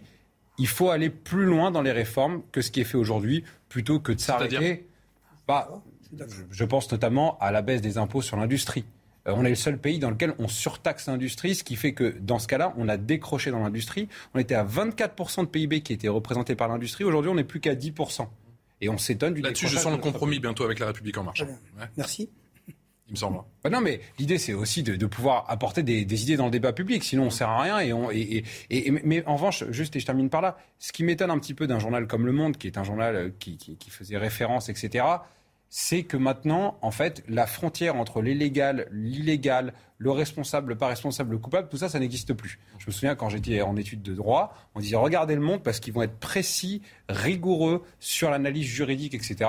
Aujourd'hui, en fait, le monde, euh, précise, hein. non, mais non, mais quand je vois qu'il y a eu 18 articles, il y a eu 18 articles du Monde depuis hier sur ce sujet. Je trouve qu'on en fait un peu trop pour quelque chose qui juridiquement est pas est pas si solide que ça. Sébastien Ferjou, il y a un sujet? Je ne crois pas qu'il y ait de sujet juridique en l'état, euh, en tout cas, sauf à imaginer à ce qu'il y ait eu des contreparties, mais rien euh, dans ce qui a été publié ne le suggère en aucune manière.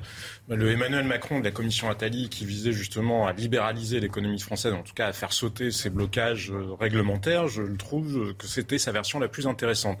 Maintenant, il y a quand même une question sur Uber. C'est quoi Uber? Et le sujet n'est pas que Emmanuel Macron, effectivement, voit des entreprises, fût-elles américaines, c'est très bien. effectivement, c'est le rôle d'un ministre de l'économie et le lobbying, ça fait partie de l'exercice d'une démocratie, parce que le lobbying, c'est quoi? Ce sont des gens qui, sont, qui viennent porter leur intérêt, justement, pour dire pas juste parce que ce sont des intérêts privés, mais pour dire regardez si euh, la réglementation évolue de cette manière-là. Par exemple, nous pourrons créer des emplois. Le lobbying, c'est absolument nécessaire. Après, la manière dont nous le faisons en France est, bien souvent très opaque. Euh, au Parlement de Bruxelles, par exemple, les intérêts sont déclarés de manière beaucoup plus transparente et c'est, euh, d'un point de vue démocratique, satisfaisant. Maintenant, Uber, qu'est-ce que c'est? Uber C'est une entreprise qui n'a jamais gagné d'argent. Moi, veux bien qu'Emmanuel Macron m'explique, nous explique qu'il se préoccupe du plein emploi en France ou du chômage de masse, mais Uber ne crée pas d'emploi. Uber n'a jamais gagné un euro ni un dollar. Uber vit sur un modèle de capital risque où justement c'est une espèce de pyramide de Ponzi où avec des valorisations très élevées, ça permet d'aller investir dans les pays à côté. Parce que c'est quoi le calcul? Et s'il y a un calcul de rentabilité économique vous pouvez me dire, on peut avoir une logique économique qui dit on gagne pas d'argent pendant des années, on en gagnera à terme. C'est ce que Jeff Bezos, le patron d'Amazon, a imposé à ses actionnaires. C'est ce que Tesla est en train de faire. Sauf que le modèle du beurre, c'est quoi C'est là où là on est dans la tartufferie. Le modèle du beurre, c'est quoi C'est d'essayer de se substituer au monopole des taxis en remplaçant le monopole effectivement qui était euh, totalement contre-productif par un autre monopole, mais alors certainement pas en faveur de l'emploi, parce que la seule rationalité économique du beurre, ça sera le jour où il y aura des, des voitures sans chauffeur et où Uber aura pris tout le marché. Donc Emmanuel Macron, il a le droit de, penser que c'est souhaitable pour la France, hein, mmh. mais qu'il ne vienne pas nous expliquer s'il le fait, Le modèle est plébiscité par les Français. Les Français aiment Uber. Ils s'en servent tous les jours. Je m'en sers, vous vous en servez. Tout le monde s'en sert. Ça comme bon service. Je ne suis pas du tout contre le Est-ce qu'il a fait rentrer le loup dans la bergerie, si je puis dire? Est-ce qu'il a fait rentrer le loup dans la bergerie On ne peut pas dire que pardon, mais Uber, vous, ça vous aura pas échappé. Uber, les salariés, enfin les travailleurs de Uber ont été requalifiés comme salariés à la fois au Royaume-Uni ou euh, en Californie, des pays anglo-saxons ont interdit un certain nombre de, de, de, de développement d'Uber. Quant au fait d'accompagner une entreprise main dans la main, après encore une fois qu'Emmanuel Macron voit des chefs d'entreprise, des investisseurs qui essayent de les convaincre de venir en France, ça ne me choque absolument pas. Mais une entreprise comme Uber qui s'assoit délibérément sur les lois et les réglementations en vigueur, qui a une stratégie d'illégalité dans tous les pays, et pour le coup c'est ce que montrent les dossiers, c'est pas une question juridique, c'est une question en quelque sorte éthique. Est-ce que est-il dans le rôle d'un ministre de la République d'accompagner une entreprise qui par ailleurs dit j'en ai mais rien à foutre de votre réglementation parce que je vais m'imposer sur les marchés. Tous les chauffeurs. Bah oui, mais c'est une vraie question politique. Est-ce que les emplois de chauffeurs sont des emplois ou pas des emplois? Ce ne sont pas des emplois. Ce ne sont pas des emplois. Non, c'est vrai, ils ne travaillent pas, ils ne gagnent rien. En fait, ce sont des travailleurs indépendants. ils sont mal payés, ils gagnent moins, en général moins, que le SMIC sans protection sociale. Si c'était des emplois, Uber mettrait définitivement la clé sous la porte. Est-ce que les travailleurs indépendants n'ont pas d'emploi?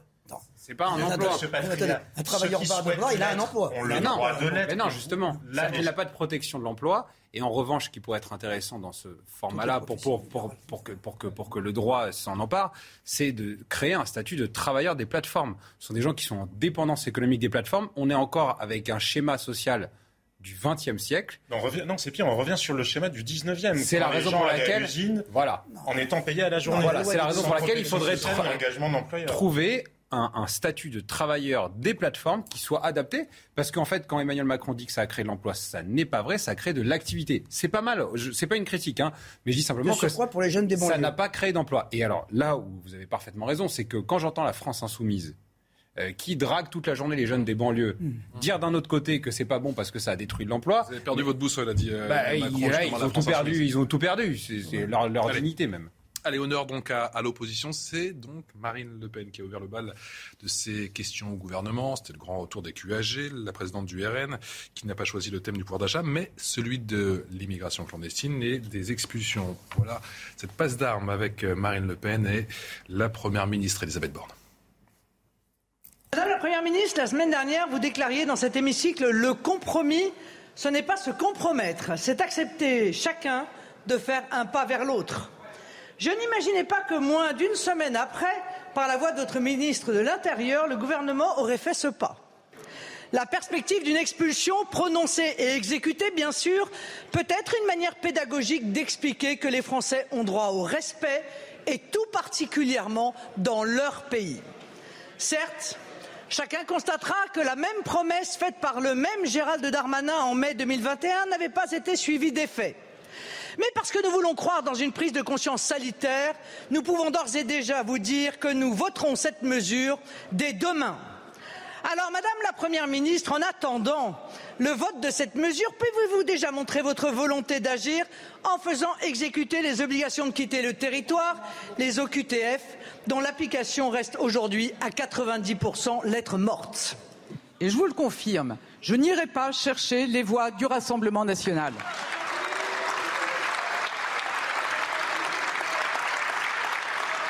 Alors oui, je vous le redis, Madame Le Pen, mon identité, c'est la liberté, c'est l'égalité, c'est la fraternité, c'est la laïcité. Et, comme Première ministre, c'est autour de ces valeurs que je veux rassembler et uniquement autour d'elles. Et ces valeurs, Madame Le Pen, vous avez beau tenter de vous les approprier, je suis convaincue que dans les faits, vous ne les partagez pas.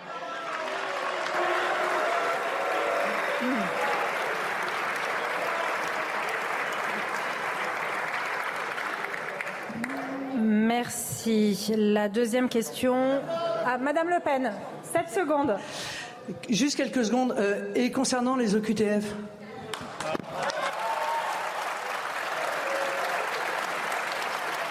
François Patria pour la, la réponse sur les OQTF. D'abord, j'ai entendu la première partie de la réponse que n'avait pas repassée. Elle a bien dit que la déclaration d'Emmanuel Macron, la déclaration de Gérald Darmanin était dans le programme d'Emmanuel Macron. Elle l'a dit, l'a rappelé, donc c'est pas nouveau. Ensuite, les OQTF. Ben, elle a un peu voté en touche, la Première ministre. Moi, je, me demande pourquoi euh, autant de gouvernements ont autant de difficultés sur les OQTF. Vous savez très bien que c'est pas facile, que ça dépend des, pays chez qui doivent retourner. C'est pas facile, mais est-ce que c'est pas plus difficile pour les, gouvernements successifs sous l'ère de Non, non, non, mais je veux dire par là que c'est pas un problème que Mme Le Pen va, résoudre comme ça du jour au lendemain. Parce qu'elle sait très bien qu'il y a des difficultés inhérentes, que le gouvernement, que ce gouvernement, Gérald Darmanin l'a rappelé, a fait comme deux fois ou trois fois plus d'expulsions que n'ont fait les gouvernements précédents. Il y a encore du travail à faire, c'est vrai, il y, a encore, il y a encore de la marge. Je pense que le gouvernement y travaille aujourd'hui et qu'à la fois les États généraux de la justice, à la fois les moyens policiers supplémentaires mis en œuvre permettront d'y résoudre. Nous en sommes, a dit Gérald Darmanin d'ailleurs, à 2761 étrangers avec un casier judiciaire expulsé depuis que je suis ministre de l'Intérieur, dont 60% à sortir de prison. C'est une multiplication par 5 des chiffres des années précédentes. En 6 mois, on a augmenté de 27% les éloignements. Nous en sommes à près de 7000, a-t-il précisé. C'était ce dimanche. Mathieu Vallet. Bah, non, mais d'abord, une réponse? Il faut pas. Non, mais moi, je vais peut-être donner la vision du professionnel policier que je suis et comme mes collègues. Euh, il ne faut pas confondre les obligations de quitter le territoire français et les voyous étrangers ou en situation irrégulière qui commettent des infractions. Euh, ce que nous, on dit des syndicats de police, c'est que les personnes qui sont sans papier, qu'elles rentrent d'ailleurs euh, évidemment irrégulièrement sur le territoire français, donc elles sont d'entrée de genre d'infraction, même des euh, personnes en situation régulière, lorsqu'on est accueilli par un pays, on ne se permet pas de faire dans le pays qui nous accueille ce qu'on ne ferait pas dans son pays d'origine. Donc l'idée, c'est de dire qu'il n'y a pas besoin d'une nouvelle loi le code pénal permet au juge de faire une interdiction du territoire français pour 10 ans maximum ou pour une durée définitive en fonction des faits qui sont reprochés à la personne. Donc exécutons ce qui existe. La deuxième chose, pour que vos téléspectateurs comprennent bien, l'obligation de quitter le territoire français, c'est une escroquerie, c'est de l'esbrouf. Pourquoi? Pourquoi 90% ne sont pas exécutés? Parce qu'en fait, c'est très simple. Le policier sur la voie publique, lorsqu'il intercepte, lorsqu'il attrape une personne en situation irrégulière, donc qui n'a pas été par nature arrêté à la frontière et qui est passé entre les mailles du filet, en fait, lorsque les conditions sont vérifiées, on ne délivre pas une obligation de territoire français à n'importe qui et quel que soit le pays d'origine. Quand toutes les conditions permettent de déterminer le pays d'où il vient et qu'évidemment il n'est pas mis en danger dans le pays dont il est originaire, au tel cas il fait une demande de droit d'asile, et eh ben à ce moment-là, il peut être expulsé. Mais sauf on lui dit quoi? On lui dit monsieur, vous êtes entré irrégulièrement sur le territoire, la police a fait le policier a fait l'effort de vous attraper, maintenant vous avez 30 jours pour partir d'initiative du territoire national. Bah, la personne, elle n'est pas plus idiote qu'une autre. Elle va avec un papier qui lui dit faut partir de vous-même, mais attention, c'est de vous-même. Et quand il ressort, vous pensez qu'il va prendre l'avion, le bateau ou euh, à pied de lui-même partir dans son pays? Non. Il faut réfléchir à un système où en fait, dès que les policiers attrapent ces personnes en situation régulière, d'abord il faut faciliter. C'est un vrai euh, carcan, c'est une vraie usine à gaz des, procédures administratives pour les commissariats. On a déjà du mal avec la procédure pénale qu'on se fade en plus des procédures administratives parce que c'est du droit administratif, mmh. c'est le code de séjour d'entrée euh, des étrangers et du droit d'asile. Et ensuite, quand la personne n'a pas de papier, en fait, il faut que par la coercition, on a la police aux frontières qui le fait très bien, elle soit expulsée parce qu'on très bien que si on remet les gens en liberté, vous savez, c'est comme le voyou qui agresse un policier. Quand il remis en liberté, il croit que c'est pas grave, il recommence. Ben, l'étranger en situation régulière, quand il remis en liberté et qui est pas remis dans son pays, eh ben, lui-même, il reste sur le territoire national. Et à ce moment-là, quand il a déjà fait l'objet d'une obligation de qualité de territoire euh, national, on le réattrape. Et attention, c'est pas tout. Parce que imaginez bien, le sketch, serait pas marrant. Et notre mission de policier, serait pas facile. C'est que, en fait, des fois, selon les départements où il a attrapé, s'il fait, j'ai le cas d'un voyou en situation régulière, il a été attrapé dans le 75, il a été condamné, mais il est terminé dehors, donc il a pris une OQTF, il a fait la même chose dans les Hauts-de-Seine, la même chose, et il a fait la même chose à Seine-Saint-Denis. Il y a que dans le département où je travaille, dans le Val-de-Marne, où il n'était pas venu faire, en fait, son marché, et puis c'est son larcin. Donc, vous voyez que c'est un système tu peux, tu, peux, tu peux cumuler les OQTF Ah, mais on peut cumuler les OQTF. Il y a des personnes qu'on attrape qui, parfois, ont fait l'objet de deux, trois OQTF, comme je viens de vous le dire là. Les obligations de qualité de territoire français, ça ne fonctionne pas. Les chiffres parlent d'eux-mêmes. Et c'est bien dommage que sur des sujets qui sont une préoccupation majeure pour nos concitoyens et notamment pour les services de police, on n'ait pas une unité nationale pour évoquer ces problèmes-là parce qu'encore une fois, on est dans euh, l'otage, la prise, enfin, on est pris en otage par des euh, querelles de chapelle qui normalement ne devraient pas être sur ces sujets-là. Non, d'abord, euh, j'entends bien ce que vous dites et moi je respecte le travail des policiers, je comprends.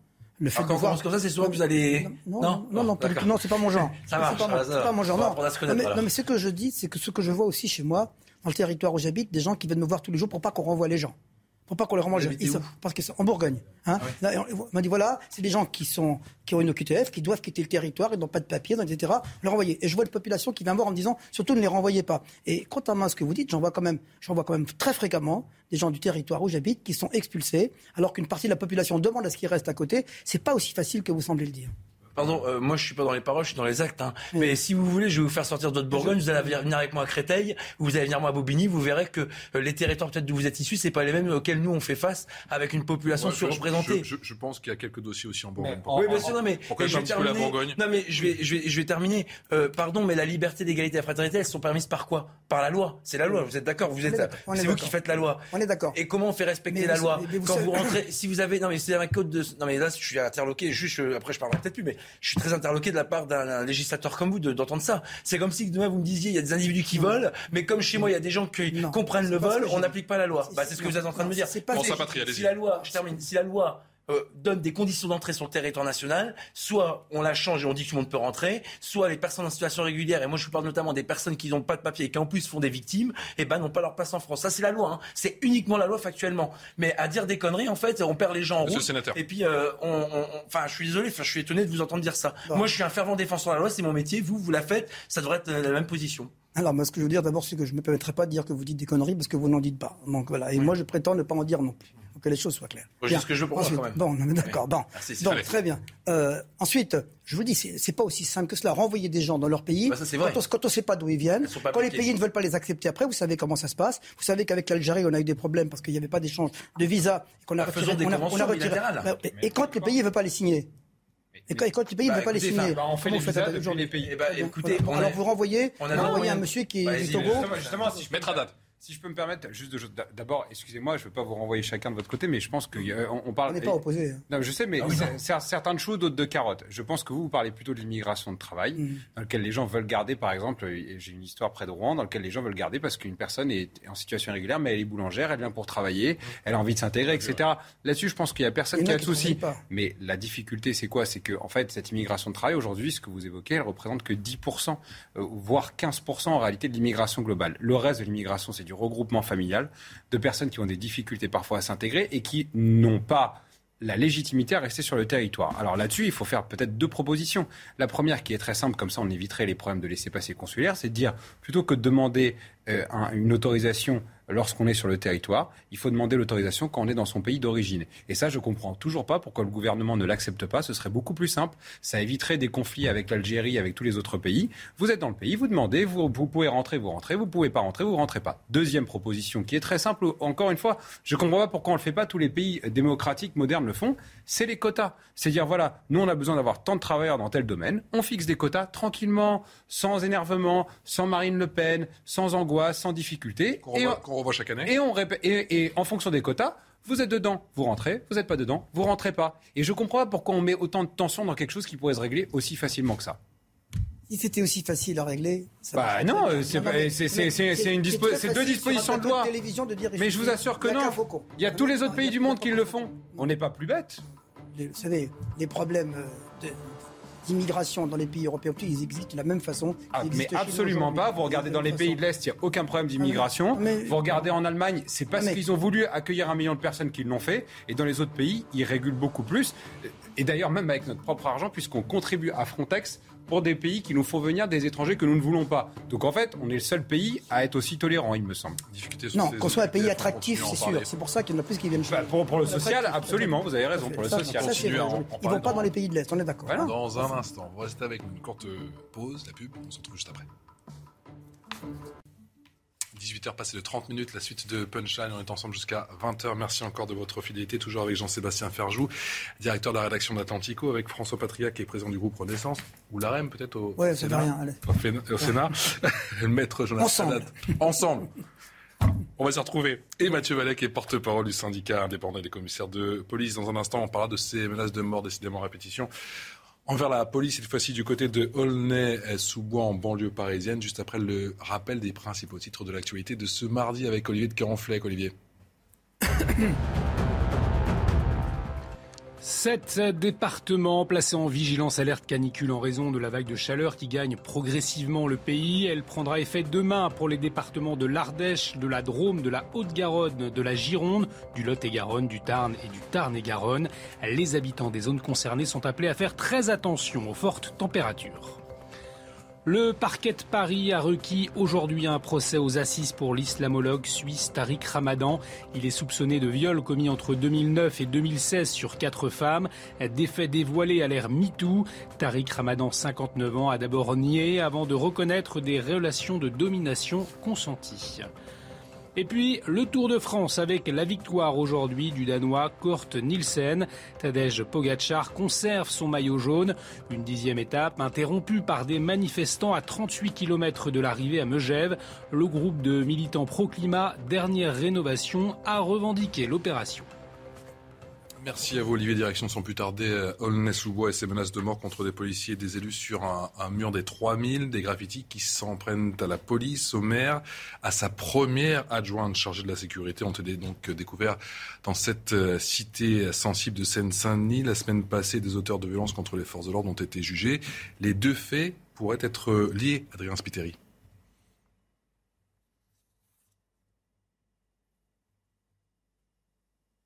À qui le tour de se suicider? Voici l'un des messages que l'on pouvait lire dimanche sur ce mur d'une cité à Aulnay-sous-Bois. Des menaces adressées aux policiers, parfois directement nommés sur les graffitis. Scandalisé de voir qu'une fois de plus, euh, on puisse mettre en, en jeter en pâture euh, l'identité de, policiers, de les insulter comme ça gratuitement dans des quartiers difficiles, notamment euh, de la Seine-Saint-Denis. Et forcément, on ne peut avoir qu'une réaction de révolte euh, quand on peut voir ce genre de tag. Des intimidations de plus en plus récurrentes dans la ville, gangrénées par les trafics, qui ne découragent pourtant pas les policiers à agir. Ce qui est nouveau depuis ces dernières années, c'est la récurrence, la fréquence de tels messages.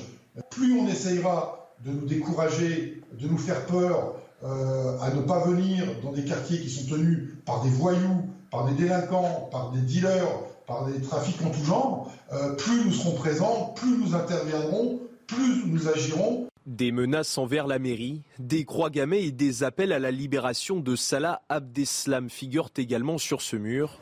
Une enquête a été ouverte et confiée à la sûreté territoriale.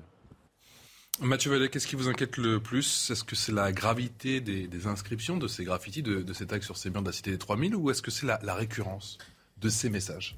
D'abord, ce qui m'inquiète le plus, c'est qu'encore une fois de plus, les voyous ont accès aux procédures judiciaires. Parce que pour sortir le nom euh, du patron de la police du département, le nom des enquêteurs de la sûreté territoriale, le nom des policiers sur le terrain, le nom des élus, ils ont accès aux procédures. Et euh, pardon de le dire, mais euh, les procédures, ils les ont pas directement au tribunal. Voilà. Donc, il y a un sujet depuis l'attentat de Magnanville, vous savez, Jean-Baptiste Salvin et Jessica Schneider, qui avaient été en juin 2016 assassinés par Larossi Abala, vous savez, moi j'oublie personne. Hein. Dans la police, on n'a pas oublié cet épisode où on a quand même eu une famille égorgée devant des enfants.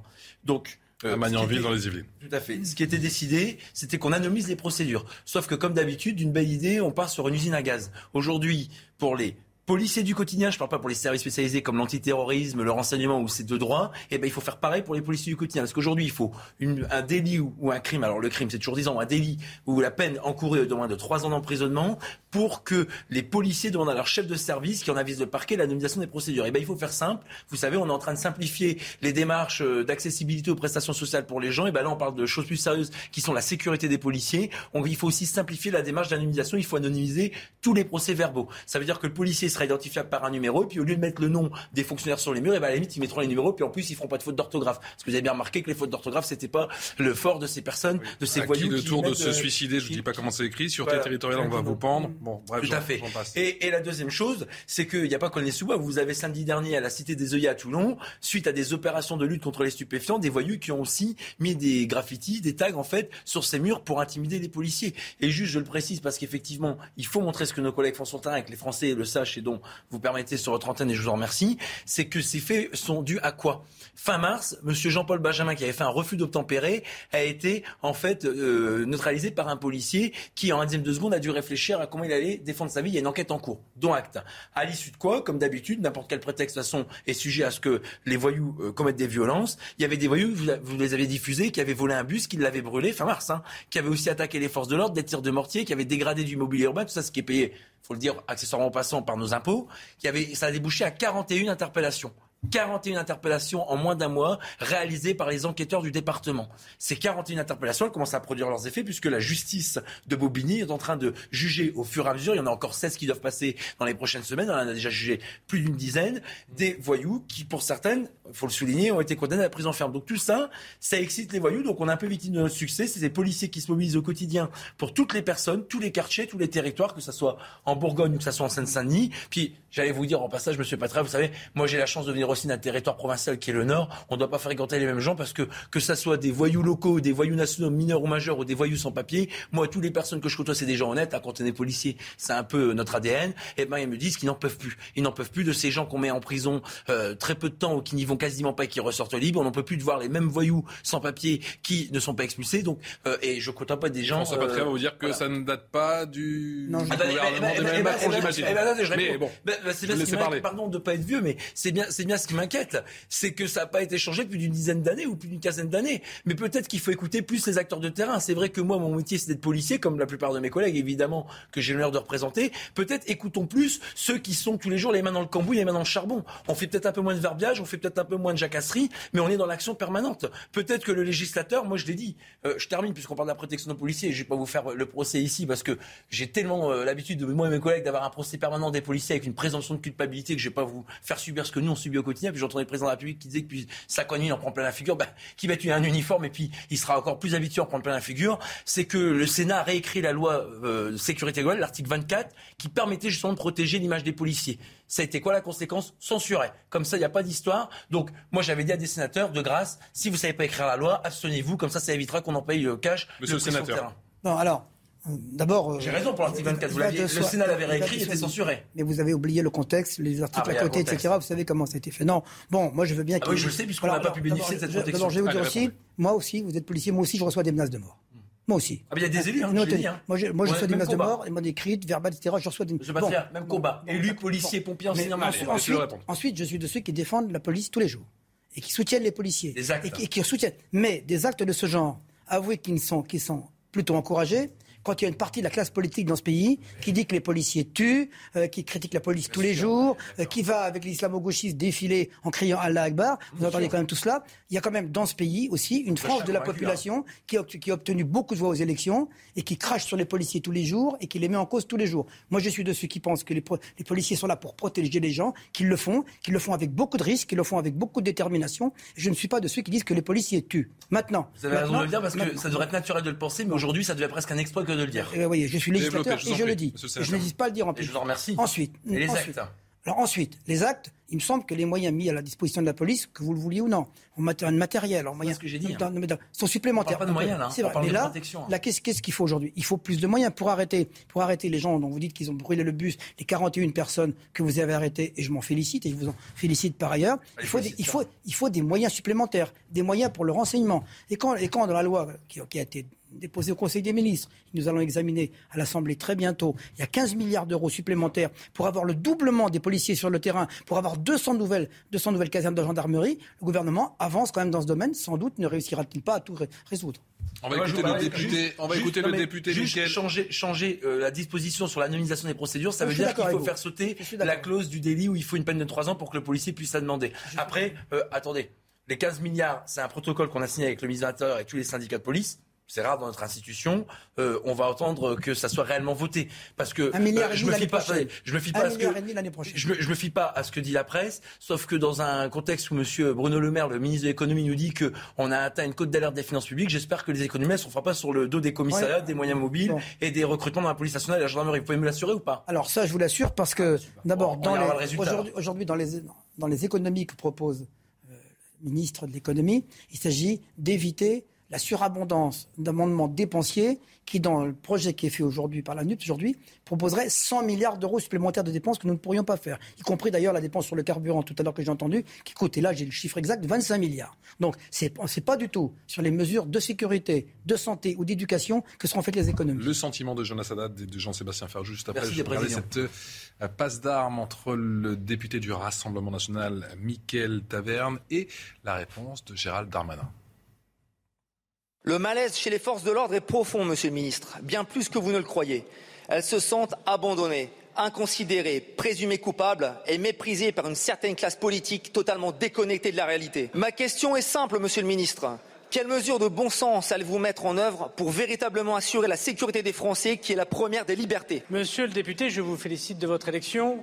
J'espère simplement que, et très sincèrement, vous n'êtes pas porte-parole corporatiste, quelle que soit cette belle corporation, mais de tous les Français. Vous aurez dans votre permanence tout un tas de gens, qu'ils soient policiers, qu'ils soient victimes, qu'ils se pensent. Non, je ne suis pas méprisant. Quand j'ai commencé à faire euh, campagne, Madame la députée, le Français faisait 38%. Quand je me présente à la mairie, il fait 9. Peut-être que le style est assez efficace. Les moyens que nous donnons à notre police nationale, il faut les voter ici. Votre groupe n'a voté aucun des budgets qui a vu l'augmentation des moyens de la police. Rétablir l'autorité de la police, Jonas Sadat, ça se décrète alors, je ne sais pas si ça se décrète. En tout cas, Gérald Darmanin, qui a dit la semaine dernière qu'il fallait euh, davantage aller au bistrot et parler au trip des Français, je pense que là, il a trouvé un sujet pour parler au trip des Français. Parce que quand on voit autant de refus d'obtempérer, quand on voit des gens se faire fracasser la tête, quand on voit des gens qui ne sont pas des supporters anglais agresser d'autres personnes au Stade de France, ça, ça nous prend au trip. voyez? Ça, c'est un premier point. Un deuxième point, ça devrait se transcrire dans la loi. Je ne comprends toujours pas, et là je repose encore une question par rapport à ceux qui soutiennent le gouvernement, pourquoi ce gouvernement n'a pas rétabli les peines planchées pour les multirécidivistes? Pourquoi on laisse dans la nature, c'est-à-dire vis-à-vis des personnes qui, qui, sont mmh. innocentes, euh, des gens qui sont les plus dangereuses pour la société. François Patria Ça, je sais pas. Je n'ai toujours pas de réponse. Personne ne m'a apporté de réponse. Pourquoi? Alors après, concernant les places de prison, c'est une réponse par rapport aux collectivités qui ont refusé, mais au final, on nous a dit qu'on était très fort et qu'on allait y arriver, qu'on allait faire 20 000 places de prison. résultat des courses, on est à 2-3 000. Donc en fait, moi, je, je ne conteste pas le fait que le gouvernement ait augmenté les moyens. Mais si vous augmentez les moyens, mais que les personnes qui sont condamnées, il n'y a pas de peine planchée et il n'y a pas de peine de prison, bah, vous arrosez du sable. Plus d'argent, mais est-ce qu'il n'y a pas un problème de méthode Alors, il y a deux choses. Un, sur les prisons, sur les places de prison. Le chef de l'État s'est engagé dans ce premier mandat à créer 15 000 places. Il y en a 3 000 ou 4 000 qui sont déjà construites. Il y en a 7 000 qui sont en train de se construire aujourd'hui. Et les 15 000 places, on y arrivera en 2023-2024. On a premier Non, mais d'accord, c'est ce que j'ai dit. C'est ce que j'ai dit. Il y a un petit retard quand même, du coup. Ah bah oui, il y a un retard, oui, un retard ah parce qu'il ne vous a pas échappé que les procédures. vous a pas échappé que pour faire les procédures, pour construire dans ce pays, respecter tout ce qui est administratif, c'est très long. Mais il fallait pas y en a quand même. Parce que c'est déceptif, vous voyez, pour les gens. C'est pas déceptif, puisqu'elles seront construites.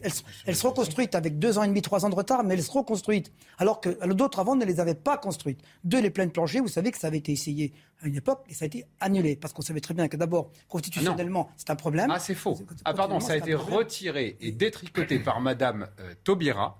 Et lorsque Madame Belloubet est arrivée, elle n'a pas pris le soin de les remettre. Donc ça n'a pas été annulé. Personne n'a contesté que c'était anticonstitutionnel. Ça a marché. Ça a été retiré par le gouvernement Hollande dans lequel Emmanuel Macron était. Et lorsqu'Emmanuel Macron a été élu, il ne les a pas remis. Ça, faut dire la vérité aux téléspectateurs quand même. Non. mais la, vérité, c'est que je vous il y a un problème de constitutionnalité. mais non, mais pas du tout. Sinon, elles n'auraient pas existé sous Nicolas Sarkozy. Non, à l'époque, elles ont été contestées, elles ont été. Mais non, mais non. Vous, vous, considérez qu'il y a des magistrats qui ne les ont pas appliqués. Ça, c'est le problème de la magistrature. Mais elle n'était absolument pas anticonstitutionnelle. Le, problème n'est pas celui de la peine planchée. Le, le problème, c'est la bah, peine juste. Je pensais qu'on l'évoquait à l'instant. Non, mais je dis, moi, le problème, c'est pas celui de la peine planchée. Ah. Celui de la peine juste. La peine juste, c'est-à-dire que chaque délit euh, dans, le, dans, le, dans la loi est punissable par une peine qui doit être appliquée. Une peine planchée, ça n'a pas de sens. Voilà. Mais pourquoi? Pourquoi vous considérez que les gens qui sont multirécidivistes ne doivent pas être plus punis que ceux qui, commencent Ils sont multirécidivistes, ils doivent être punis, ils doivent avoir une peine qui n'est pas forcément une peine planchée, qui peut, être, qui peut, être, supérieure. Qu'est-ce qui, qui, explique votre motivation? Parce que, le, parce que parce que vous considérez que les gens dangereux, ça ne dérange pas qu'ils soient non, plus. Non, mais c'est pas, pas ça du tout le problème. Le fait que la, que la peine planchée, elle ne discerne rien. Elle ne discerne rien entre le petit délit et le grand délit. Elle pas du du multirécidiviste. Et d'ailleurs, on le voit bien. Euh, je ne sais pas, moi, je m'appuie sur l'expérience des policiers qui nous disent 5% des plus dangereux font 95% des infractions. Donc pourquoi les 5% ne sont pas punis plus sévèrement? Ah ben ça. Non mais attendez. Pardon plus sévèrement. 5% des, multi, 5 des multirécidivistes font 50% des actes de délinquance. Et ça, c'est un constat qu'on partage avec une mais ceux-là, ils sont, ceux-là, ils sont condamnés à des peines de prison. Mais ils pas sont condamnés. des peines planchées. Mais, pourquoi? Mais, mais qu'importe. Mais si, si la peine planchée est à deux ans et qu'ils sont, sont, condamnés à cinq ans, quel est le problème Quel est le problème L'autre c'est qu'il y a des peines alternatives. En plus, c'est-à-dire qu'en plus de retirer les peines planchées, le gouvernement a mis en place des peines alternatives dans lesquelles, lorsque vous ne faites, vous n'êtes pas condamné à plus de 12 mois, vous pouvez sortir tranquillement. Eh Donc vous voyez que ça pose quand même un problème. Parce que les gens qui ne sont pas en prison, bah, jusqu'à preuve du contraire, qu'est-ce qu'ils font? Ils font des bêtises. Mais on en revient au même problème. Il n'y a pas assez de place dans les prisons. Et il n'y a pas de place dans les prisons. Donc ça veut dire qu'on a fait un effet d'annonce et qu'on a été déceptif. Jean-Sébastien Ferjou. Il faut qu'on en prenne conscience. Attendez, attendez, je voudrais vous dire, combien il y avait de gens emprisonnés il y a 10 ans, combien il y en a aujourd'hui? Il y a plus de gens en prison aujourd'hui qu'il y en avait au début du quinquennat. Beaucoup plus. Beaucoup plus. Ça varie. Hein. Beaucoup plus. beaucoup le plus. confinement, ça varie. On est à 70 000 détenus pour 60 000 places. Alors attendez, Monsieur Patria, il y a quelque chose que je n'ai pas compris. Donc dans ce cas-là, vous êtes pour l'emprisonnement maintenant. Je croyais que tout à l'heure, vous étiez pas pour les peines planchées. Mais attendez, ça veut dire, ça veut dire que les gens sont punis à des peines de prison et qu'on les applique. Donc ça vous dérange pas d'emprisonner des délinquants mais, mais, mais, la peine planchée n'a pas de sens. Il faut le ramener à un stock d'actes. La peine planchée n'est pas la solution. qui est peut-être en, progression là aussi. Jean-Sébastien Ferjou. C'est comme est-ce qu'on le nombre de gens qui sont dans les hôpitaux en période de Covid période de Covid. les bons? Est-ce qu'on met les bons en prison? Ah bah ça. Ah bah mais c'est important. Ah bah c'est important. Je sais pas ce qui vous permet de dire ça aujourd'hui. Bah pardon. Alors on met des innocents en prison et on relâche les coupables. Voilà ce que vous dites. Non mais je n'ai pas besoin de porte-parole. Ne vous inquiétez pas, je sais parler tout seul encore. Mais non mais vous êtes porte-parole de votre groupe et pas encore porte-parole de notre chevalier. Je sais faire tout seul. Enfin j'essaye. Non mais je réponds ce que vous dites. Non, j'ai pas. Non, vous répondez pas ce que je dis. Vous êtes en train de présumer. Vous savez, vous êtes en train de faire ce que certains contracteurs font. Vous venez de dire. Vous venez de dire qu'il y avait des innocents en prison. On est bien parti. On va finir. Euh, la première chose, c'est que vous avez du mal à connaître le sujet. Je vous en veux pas. Moi, quand je ne connais pas un sujet, je me tais. Donc, je vais vous expliquer ce que c'est que la Quand il y a un multi, bah moi, quand on m'interroge que je sais pas, je le sais pas. Alors, les multirécidivistes, euh, je suis policier, je suis honnête. Hein, c'est peut-être euh, étrange pour certains, mais c'est la réalité. Donc, je suis politique, je suis malhonnête. Non, pas du tout. Allez, s'il vous plaît, messieurs. Vous dit. Oh, on, va faire, on, va faire, un ping-pong. Vous êtes euh, spécialiste du ping-pong Allez, allez, c'est bon, c'est bon. Ah, Allons-y. Reprenez vos démonstrations, s'il vous plaît. Français, on parle de choses sérieuses. Donc, je vous explique que quand vous avez un voyou, comment Allez, Quand vous avez un, vous avez fini Je peux parler? Quand vous avez, quand vous avez un voyou qui comparaît une fois, deux fois pour les mêmes méfaits, pour la même infraction, c'est ce qu'on appelle un récidiviste. Et quand c'est plusieurs fois, c'est un multirécidiviste. Oui. Quand il repart, quand il comparait compare, bah, quand vous répondez, on dirait pas que vous avez compris, donc je vais relire. Donc quand il fait, il compare devant le tribunal euh, parce que vous êtes désagréable. Quand vous comparaissez pour plusieurs infractions, vous êtes multi-réitérant. Et le juge, sur ses peines planchées, parfois, ça arrive, c'est vrai, c'est qu'il y a trois fois la même personne qui se présente pour les mêmes infractions, qui est condamnée avec du sursis, qui est condamnée avec de la mise à l'épreuve, mais qui ne va pas en prison. Ces peines planchées obliger les magistrats, dès la deuxième infraction en récidive légale, de pouvoir condamner la personne à une peine de prison minimale en dessous de laquelle elle ne pouvait pas descendre, sauf euh, motivation dûment justifiée, ce qui permettait que ça soit pas anticonstitutionnel, ce qu'expliquait avant M. Haddad. Et ça a été mis en place en 2007, suivant en 2012, et comme ça a été soit très peu appliqué, soit très peu évalué parce que la période était trop courte, effectivement, on peut pas dire que ça marchait ou ça marchait pas en tout état de cause aujourd'hui. Les 5% de multirécidivistes, c'est-à-dire ceux qui fracassent mes collègues, ceux qui fracassent les gens dans la rue pour une montre, pour une chaîne, pour un sac à main, et eh ben ce sont les principaux qu'on retrouve dans les tribunaux et qui font 50% de la délinquance. Voilà, monsieur le sénateur, ce qui me permet de dire aujourd'hui ce qui pourrit le quotidien des Français et moi, je ne le vois pas de mon univers ou de la troisième dimension. Je le vois tous les jours par les gens que j'arrête parce qu'en plus de mes fonctions syndicales, à côté. je ça, vous l'entendez ou pas, François Patria, justement On a critique, c'est souvent que, contre vous, M. Patria, que, que la République en marche n'écoute pas assez le terrain. Parce que les la police, elle protège les victimes. Moi je, moi, je respecte les policiers, vous protégez les Français, je le dis à toutes. Vous, vous méprisez les parlementaires. Mais ça, vous avez le droit. vous avez le droit. si, bien sûr. On vous demande des mesures plus concrètes pour que ça change le quotidien des gens. Écoutez, des mesures concrètes, il y en a eu des prises. Il y a eu trois lois qui ont été votées sous précédent quinquennat. Il y a des moyens supplémentaires qui sont mis en place. Il y a une réforme de la justice qui est en cours. Les États généraux de la justice vont bientôt rendre leur verdict. Elles vont aboutir à des réformes, dont particulièrement celles que vous souhaitez. Par exemple, sur l'anonymat, je vous rejoins.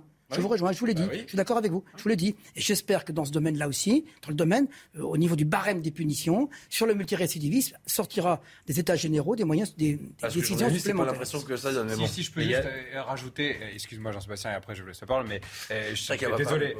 en fait, juste par rapport à Aulnay-sous-Bois, il faut quand même revenir sur la nature des tags. Il y a marqué Nique la France, Vive Abdeslam et le nom des policiers ce qui m'inquiète, c'est que dans un certain nombre, et dans un nombre très important maintenant autour de nos villes, il y a des cocktails anxiogènes qui se forment, et là depuis des dizaines d'années, d'endroits qui sont totalement perdus pour la République. Donc bien évidemment, et on a un débat qui est intéressant sur ce que c'est, que les solutions à apporter, etc. Mais ma conviction, c'est que tant qu'on ne met pas un terme à ces ghettos, on continuera à avoir des pépinières, des ruches de gens qui sont ultra excités et qui ont un rapport avec la police qui est juste pas normal dans un pays démocratique. Donc je pense que le grand chantier d'un président de la République serait aussi d'ouvrir, de faire en sorte qu'on arrête d'avoir des, endroits qui sont aussi anxiogènes dans lesquels les gens se croient tout permis. On l'a vu dans Bac Nord, on l'a vu, euh, on le voit à Aulnay-sous-Bois. Tout autour de nos villes, on a des choses comme ça. Donc il faut casser ces ghettos. il me semble que le chef de l'État euh, est allé à Marseille qu'il avait des expérimentations qui sont faites dans ce sens, qu'il y a des moyens supplémentaires et qu'on avance dans le domaine. mais c'est pas une question de moyens. Vous voyez, quand le lendemain, les checkpoints se réinstallent à Marseille, ça va pas. Non, mais quand les policiers peuvent rentrer dans les quartiers aujourd'hui, ce sont des territoires perdus de la République, vous dites. Quand ils peuvent y rentrer, quand ils peuvent arrêter les gens, quand ils peuvent y enquêter, ce qu'on essaye de faire, ce que la, preuve a été faite sur Marseille aujourd'hui, pas, elle n'est pas déterminante, mais elle prouve. Marseille, c'est votre laboratoire Non, c'est un peu le laboratoire. Oh là, Jean-Sébastien. Non mais il y a des choses qui ont été faites incontestablement, notamment euh, sur les moyens. Après, il y a une question qui reste euh, posée. Vous y faisiez référence. C'est Madame, Madame euh, Taubira, qui a déconstruit les peines planchées au, nom de l'individualisation des peines. Et bien sûr que le principe de l'individualisation des peines est important dans un État de droit. Mais enfin, ça ne s'oppose pas non plus à ce qui est. Tout, tout, dépend de ce que vous fixez comme peine planchée. Si la peine planchée elle est à 40 ans d'emprisonnement, évidemment que c'est complètement absurde. Mais enfin, il ne me semble pas que c'est ce que prévoit le code pénal en l'état. Le problème, c'est que Madame Taubira, c'était une idéologie, vraiment, c'est la gauche euh, laxiste en quelque sorte en matière de politique pénale, et que Madame Belloubet, qui a pris sa succession, à, qui a succédé ensuite M. Dupont-Moretti, confirmé dans ses fonctions par Emmanuel Macron, partage plus ou moins la même philosophie. C'est là où on est quand même dans une espèce de situation qui donne l'impression qu'Emmanuel Macron pardon, n'a jamais véritablement pris la mesure du défi sécuritaire dans le pays. Parce que sinon, il n'y a aucune logique à nommer Madame Belloubet qui s'inscrivait, mais dans les pas exacts de Madame Taubira. Et non seulement elle s'y inscrivait, mais c'est ce qu'elle a fait au moment du Covid, du COVID avec sa directive, justement pour libérer des prisons un certain nombre de gens en raison de la pandémie. Et nous ne sommes toujours pas revenus euh, dessus ensuite. Quant à M. Dupont-Moretti, effectivement, il avait lui-même revendiqué finalement d'être euh, le ministre des prisonniers. Alors c'est très bien qu'un ministre de la Justice se préoccupe les prisonniers comme n'importe quel autre euh, citoyen ont le droit que leurs droits soient défendus. Il y a quand même une question d'équilibre. Et l'équilibre, me semble-t-il, en matière de politique pénale, à minima dans le pays, n'est pas respecté. Et cette question-là, politiquement, elle reste entière. Quant à M. Darmanin, il a toujours quand même une pointe d'arrogance dans sa manière de s'adresser aux gens, peu importe que ce soit aux Français en général ou à ce nouveau député en disant oui, je vous félicite pour votre élection, etc. Peut-être devrait-il un peu plus se remettre en cause ou un peu plus peut-être remettre en cause. Mais quand le bashing est permanent, quand la critique est permanente, que rien ne trouve grâce aux yeux de personne, ça fait partie, du, débat. Mais il y a un moment où il faut un peu de raison de garder de responsabilité et trouver un peu d'équilibre, être pas toujours dans l'attaque et l'agression permanente. Je comprends qu'ils oui, mais la question de, rien ne trouve quand rien, ne trouve grâce aux yeux des gens, euh, alors que des efforts sont faits, que malgré tout. 20 secondes, Mathieu Pour la fin, juste je représente quelque chose parce que je peux pas laisser dire des inepties. Je ne méprise pas les parlementaires. moi, je méprise personne, contrairement peut-être à d'autres personnes. Je respecte tout le monde. Et quand on dans mes activités de policier, il m'arrive même souvent, parfois, avec mes collègues, de défendre des élus qui se font menacés, agressés, que ce soit dans les enquêtes ou même lorsqu'on est appelé sur des permanences parlementaires ou dans leur domicile où on fait des passages réguliers. Et je les en remercie. Comment Et je les en remercie. Non, mais pas de souci. Mais ne dites pas que je méprise les parlementaires. On peut pas être d'accord sans que ça passe sur du mépris. Quand on dit des bêtises, c'est vexant. Allez, merci à tous les quatre. Troisième partie de Punch dans un instant. On se retrouve dans allez, cinq petites minutes avec Alexandre Devecchio du Figaro et Philippe Guibert, enseignant et consultant. Excellente soirée. À tout de suite. est-ce que c'est coupable De retour sur le plateau de Punchline, on est ensemble jusqu'à 20h en direct pour faire le point sur l'actualité de ce mardi avec Alexandre Devecchio, le grand retour. C'est longtemps, Charlie. Oh, une petite semaine. Mais je suis content de vous avoir manqué. Oui, sachez une semaine de, vacances. Euh, Ravi d'être de retour. Rédacteur en chef adjoint au Figaro et Philippe Guibert qui est enseignant et consultant. Et qui n'est pas parti en vacances. Hein. Non, pas, pas là. Pas, encore, Pas, encore. Ça va venir. Contrairement à tous les, les, professeurs, le point sur l'actualité dans un instant. Juste après le, le rappel des titres, des principaux titres, c'est avec Olivier de Kéronfleck. Olivier. Première séance de questions au gouvernement Borne cet après-midi et au cœur des débats, le système de santé, l'insécurité ou encore le pouvoir d'achat avec des députés très offensifs face au ministre. Les précisions d'Élodie Huchard depuis l'Assemblée nationale.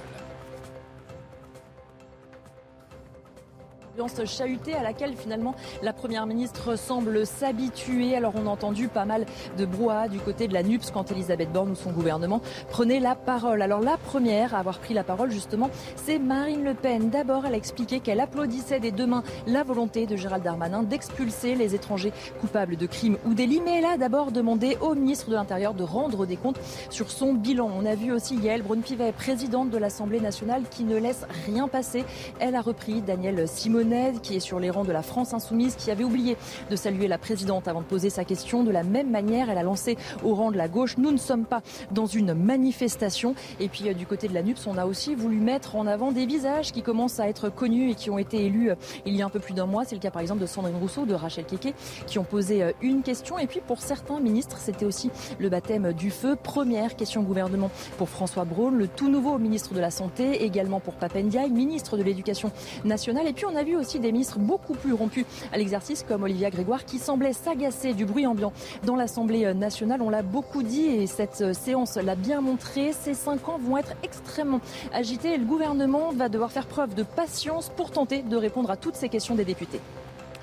Emmanuel Macron en déplacement à Kroll, aujourd'hui en Isère. Il a annoncé l'implantation d'une nouvelle usine de semi-conducteurs, un projet à presque 6 milliards d'euros et 1000 emplois créés d'ici 4 ans. Le chef de l'État qui a réaffirmé son cap, réindustrialiser la France.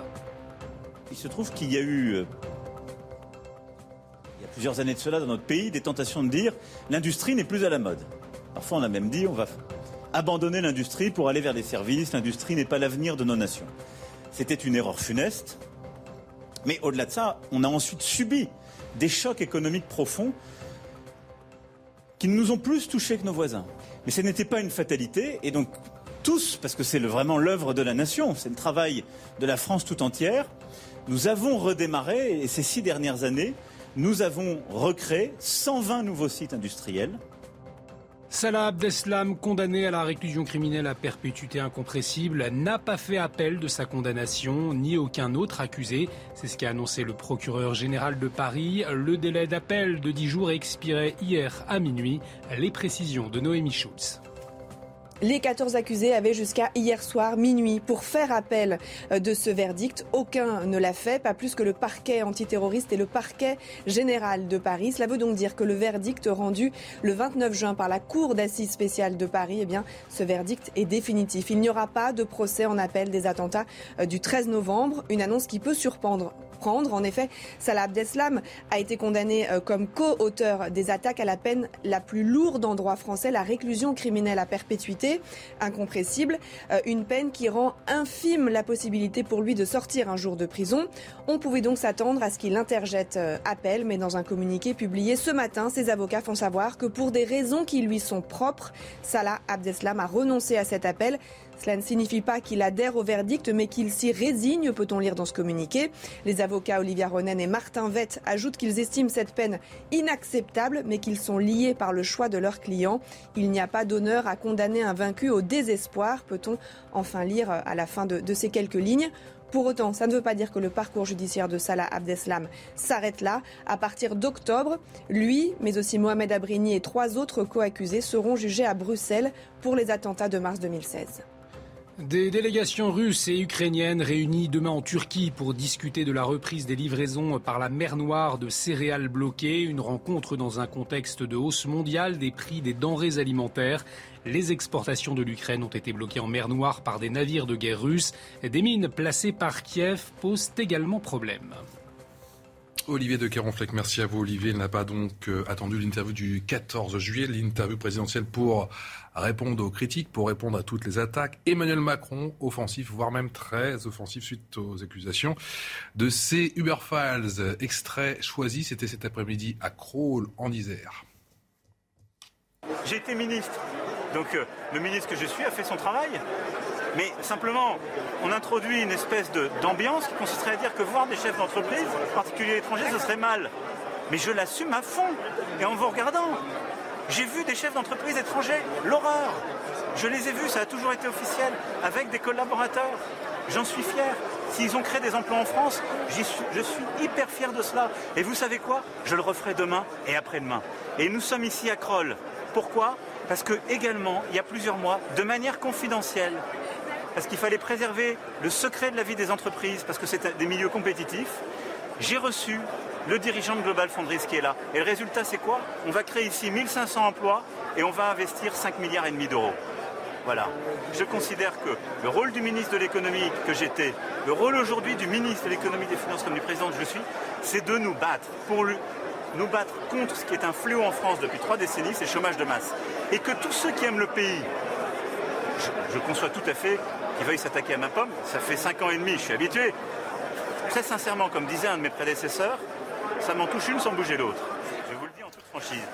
Euh, voilà la vulgarité en prime, euh, Philippe Guibert. Est-ce que justement c'est un, c'est le naturel qui revient tout simplement au galop ou c'est une manière de détourner l'attention? C'est un peu bravage comme, euh, comme réaction avec une, une virulence certaine. Vous êtes surpris? Euh, Ouais, on retrouve l'Emmanuel Macron parce que ça faisait quand même plusieurs mois qu'on avait un Emmanuel Macron extrêmement discret, en retrait et du coup sans élan euh, pendant sa campagne présidentielle et pendant la campagne législative où le, il a laissé beaucoup la place à, la NUPS. Et là, tout d'un coup, on trouve un Macron attaqué et, qui se défend avec une certaine virulence. On sent qu'il cherche pas à apaiser, à expliquer.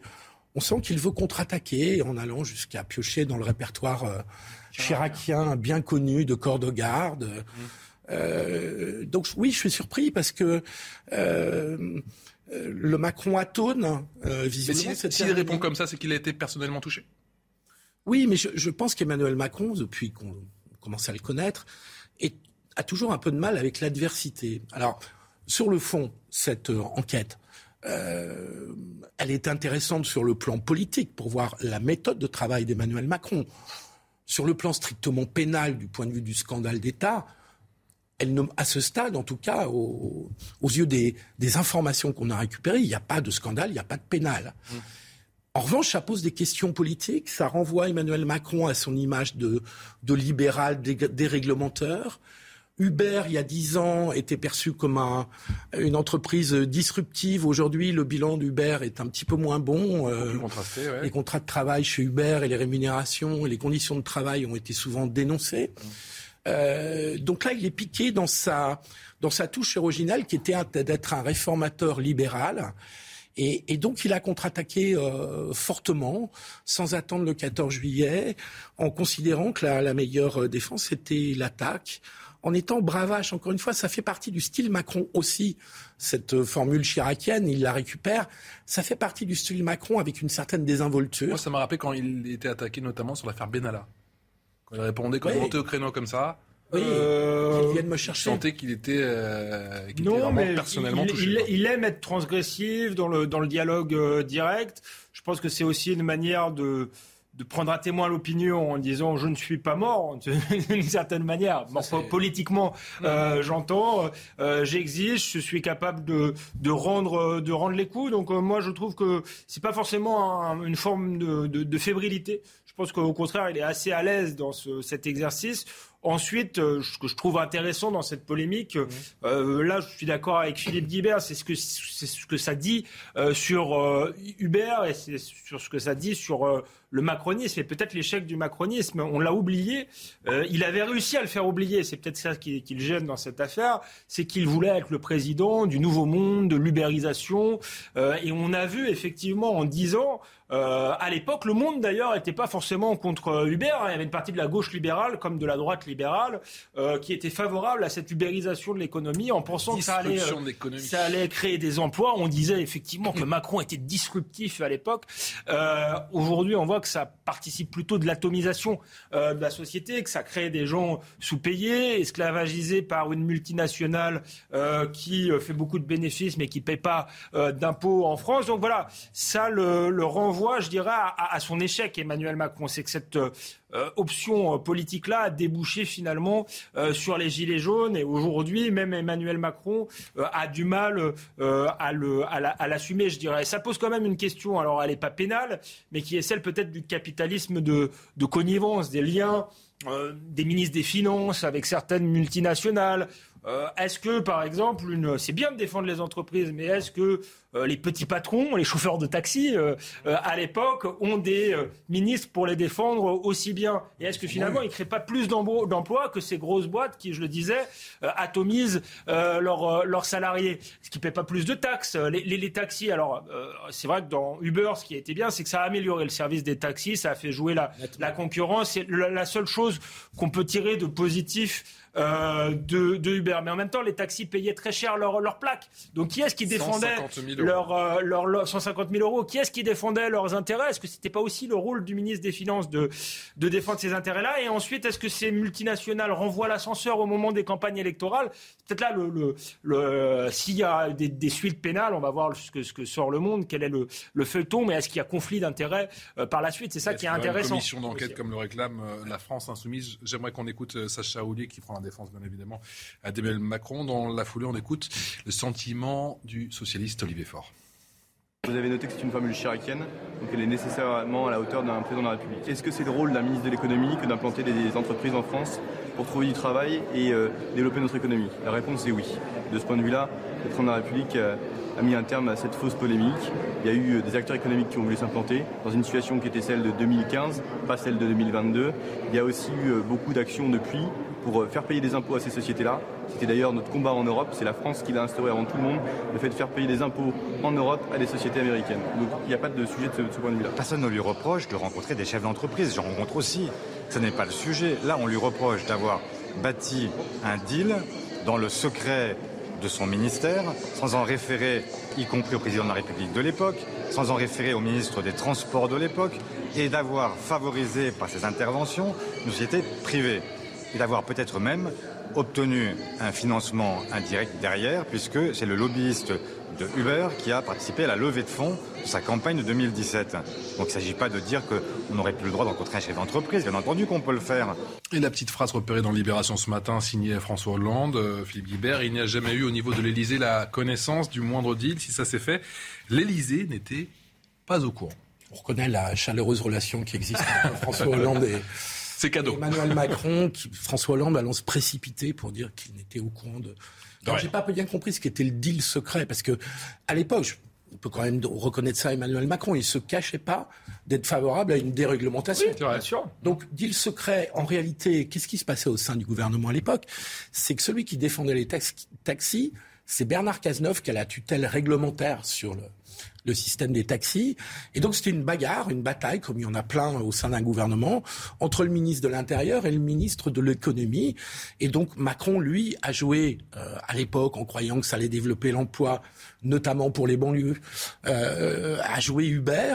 Et, pendant que Bernard Cazeneuve jouait la défense des taxis qui eux-mêmes provoquaient des grèves et des mouvements dans la rue qui étaient assez violents, hein, qui, étaient, qui étaient assez forts.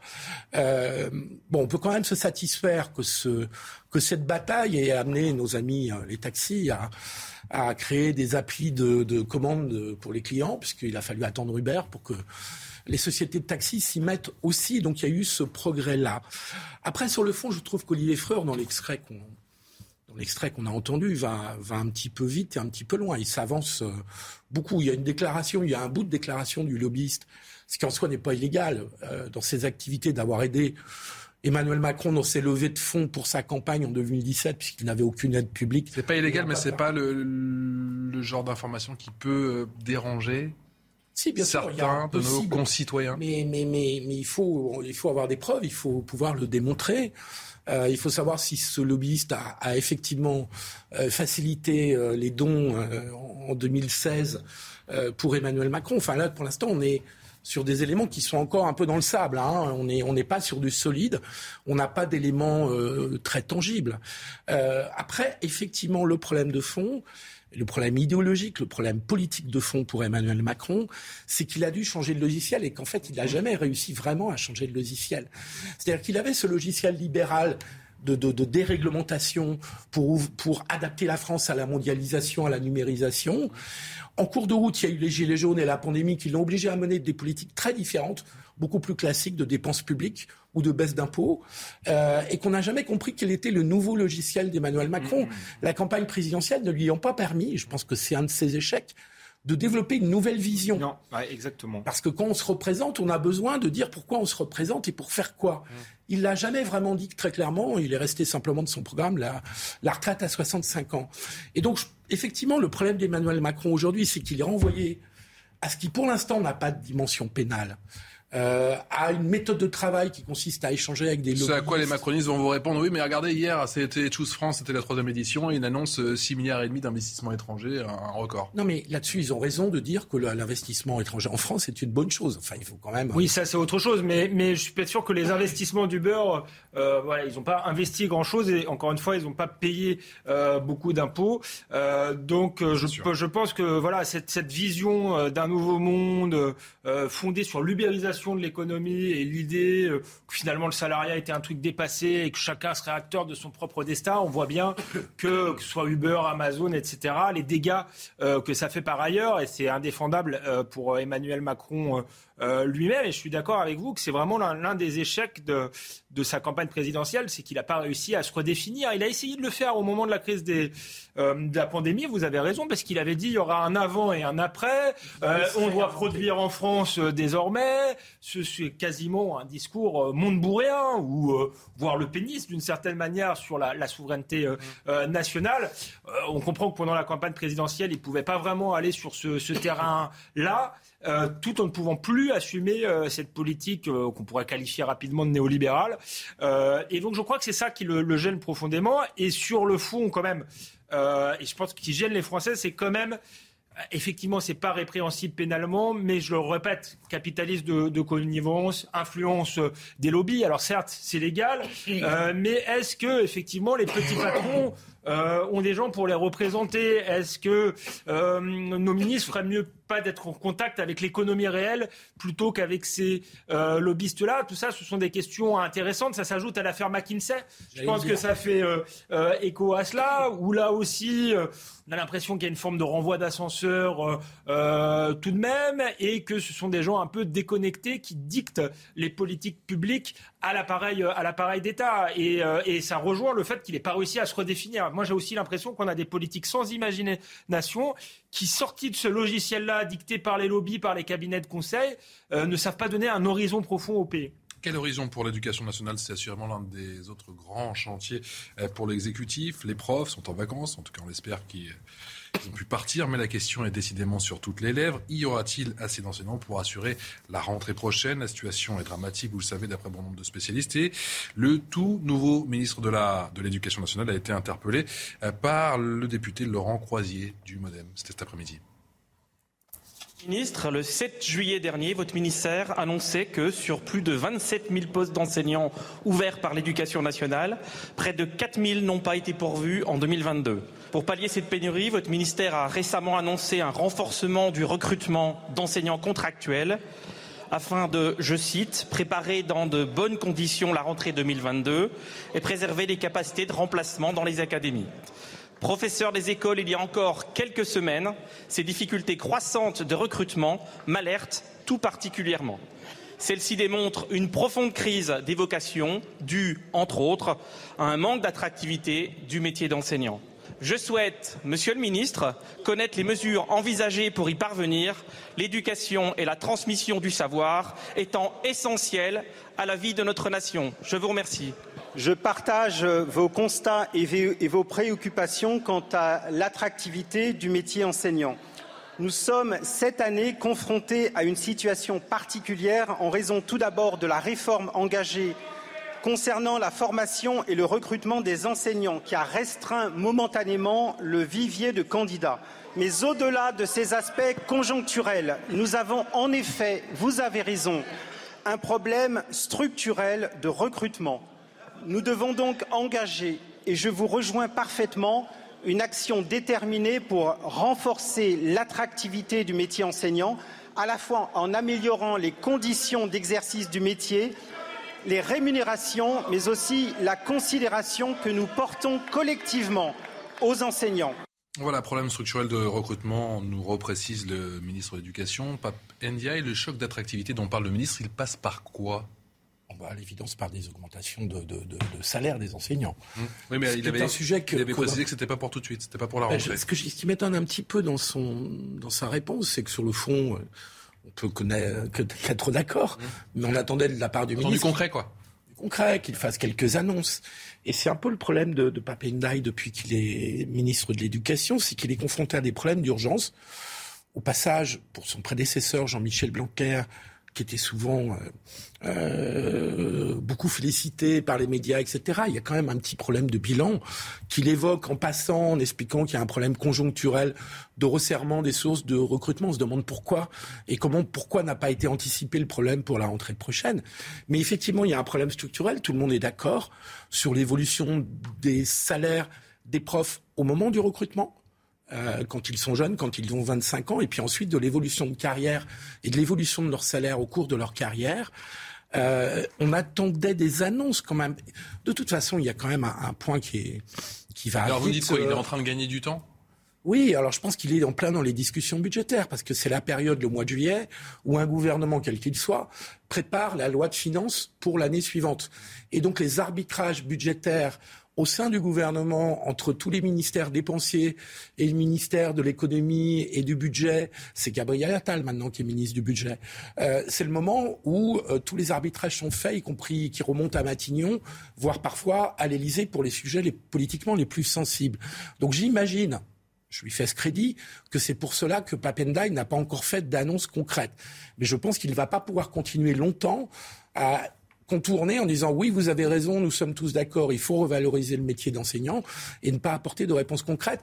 Et attention quand même à la déception, parce que vu l'état d'esprit des enseignants, la façon dont ils étaient remontés contre Jean-Michel Blanquer, la façon dont il avait, à leur avis, mal Le dialogue était impossible. Le dialogue était quand même bien rompu et, l'image du ministre était profondément dégradée.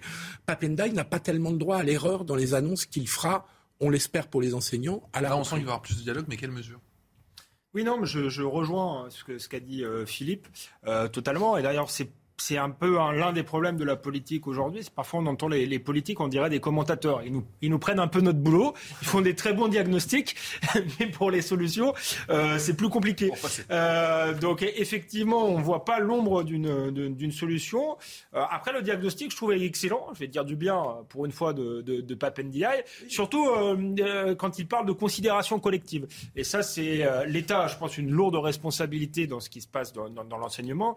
mais on, il fut un temps où les, professeurs étaient des notables, où ils étaient respectés euh, par la société. Aujourd'hui, on a dévalorisé grandement ce, métier et je pense qu'effectivement, il faut le, revaloriser. Ça passe par un meilleur salaire, mais ça passe aussi effectivement par une certaine considération envers ceux qui sont censés transmettre le savoir euh, à nos enfants. Donc là, je le, je le, je le rejoins euh, totalement. Et je pense aussi qu'il y a une crise du sens. C'est-à-dire que les, les, les, professeurs sont assez mal payés euh, depuis longtemps, mais à un moment donné, ils trouvaient justement un sens à leur métier.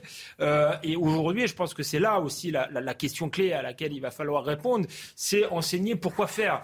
Qu'est-ce que c'est l'éducation nationale? Est-ce qu'on instruit les élèves ou est-ce qu'on fait euh, euh, de la pédagogie euh, où on parle de tous les sujets de société?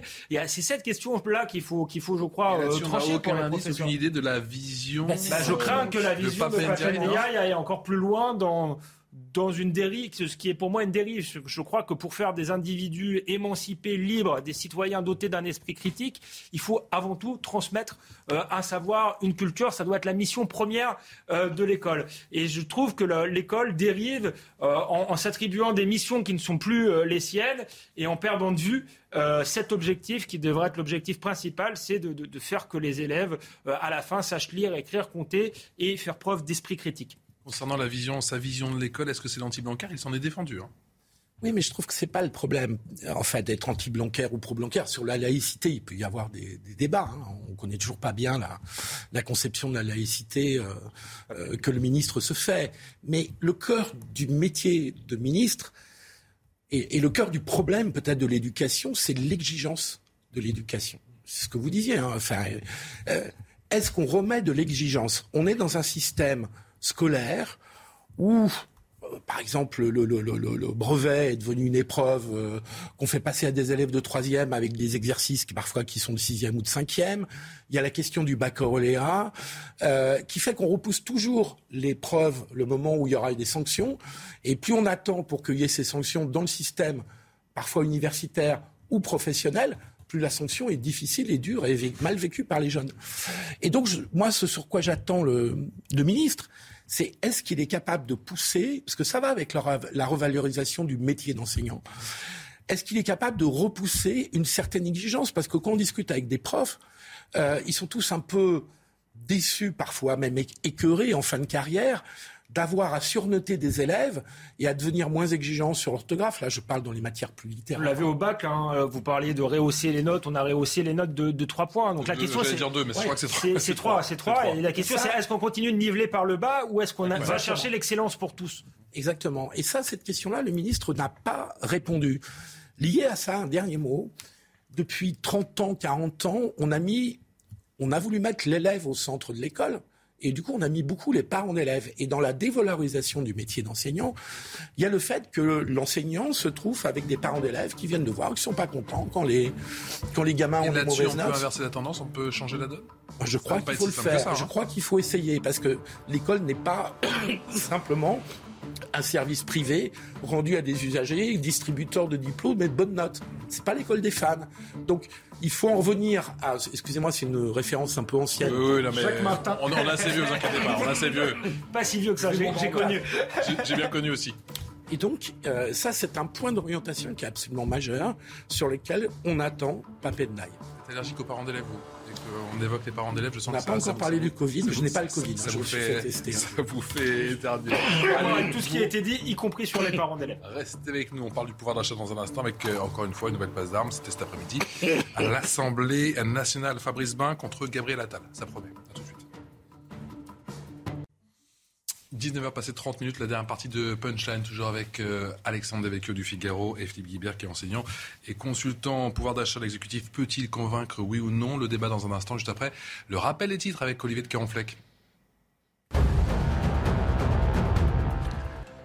La pandémie de Covid-19, loin d'être finie, avertit l'Organisation mondiale de la santé et appelle les gouvernements à mettre en place des mesures pour contrer la propagation. L'agence onusienne maintient le plus haut degré d'alerte de l'organisation pour le Covid-19. Sept départements placés en vigilance alerte canicule en raison de la vague de chaleur qui gagne progressivement le pays. Elle prendra effet demain pour les départements de l'Ardèche, de la Drôme, de la Haute-Garonne, de la Gironde, du Lot-et-Garonne, du Tarn et Tarn-et-Garonne. Les habitants des zones concernées sont appelés à faire très attention aux fortes températures. Et puis le Tour de France avec la victoire aujourd'hui du Danois Kort Nielsen. Tadej Pogachar conserve son maillot jaune. Une dixième étape interrompue par des manifestants à 38 km de l'arrivée à Megève. Le groupe de militants pro-climat Dernière Rénovation a revendiqué l'opération. Merci à vous, euh, Olivier. Le pouvoir d'achat, vous le savez, priorité des priorités euh, des euh, Français. Le gouvernement est-il à la hauteur? Regardez cet échange entre Fabrice Brun, le député des Républicains, et la réponse de Gabriel Attal, le tout nouveau ministre du Budget. Euros pour faire un plein, 2000 euros pour remplir la cuve de fioul, 200 euros de plus par mois pour faire les courses. L'inflation galopante et les taxes plombe le pouvoir d'achat des Français.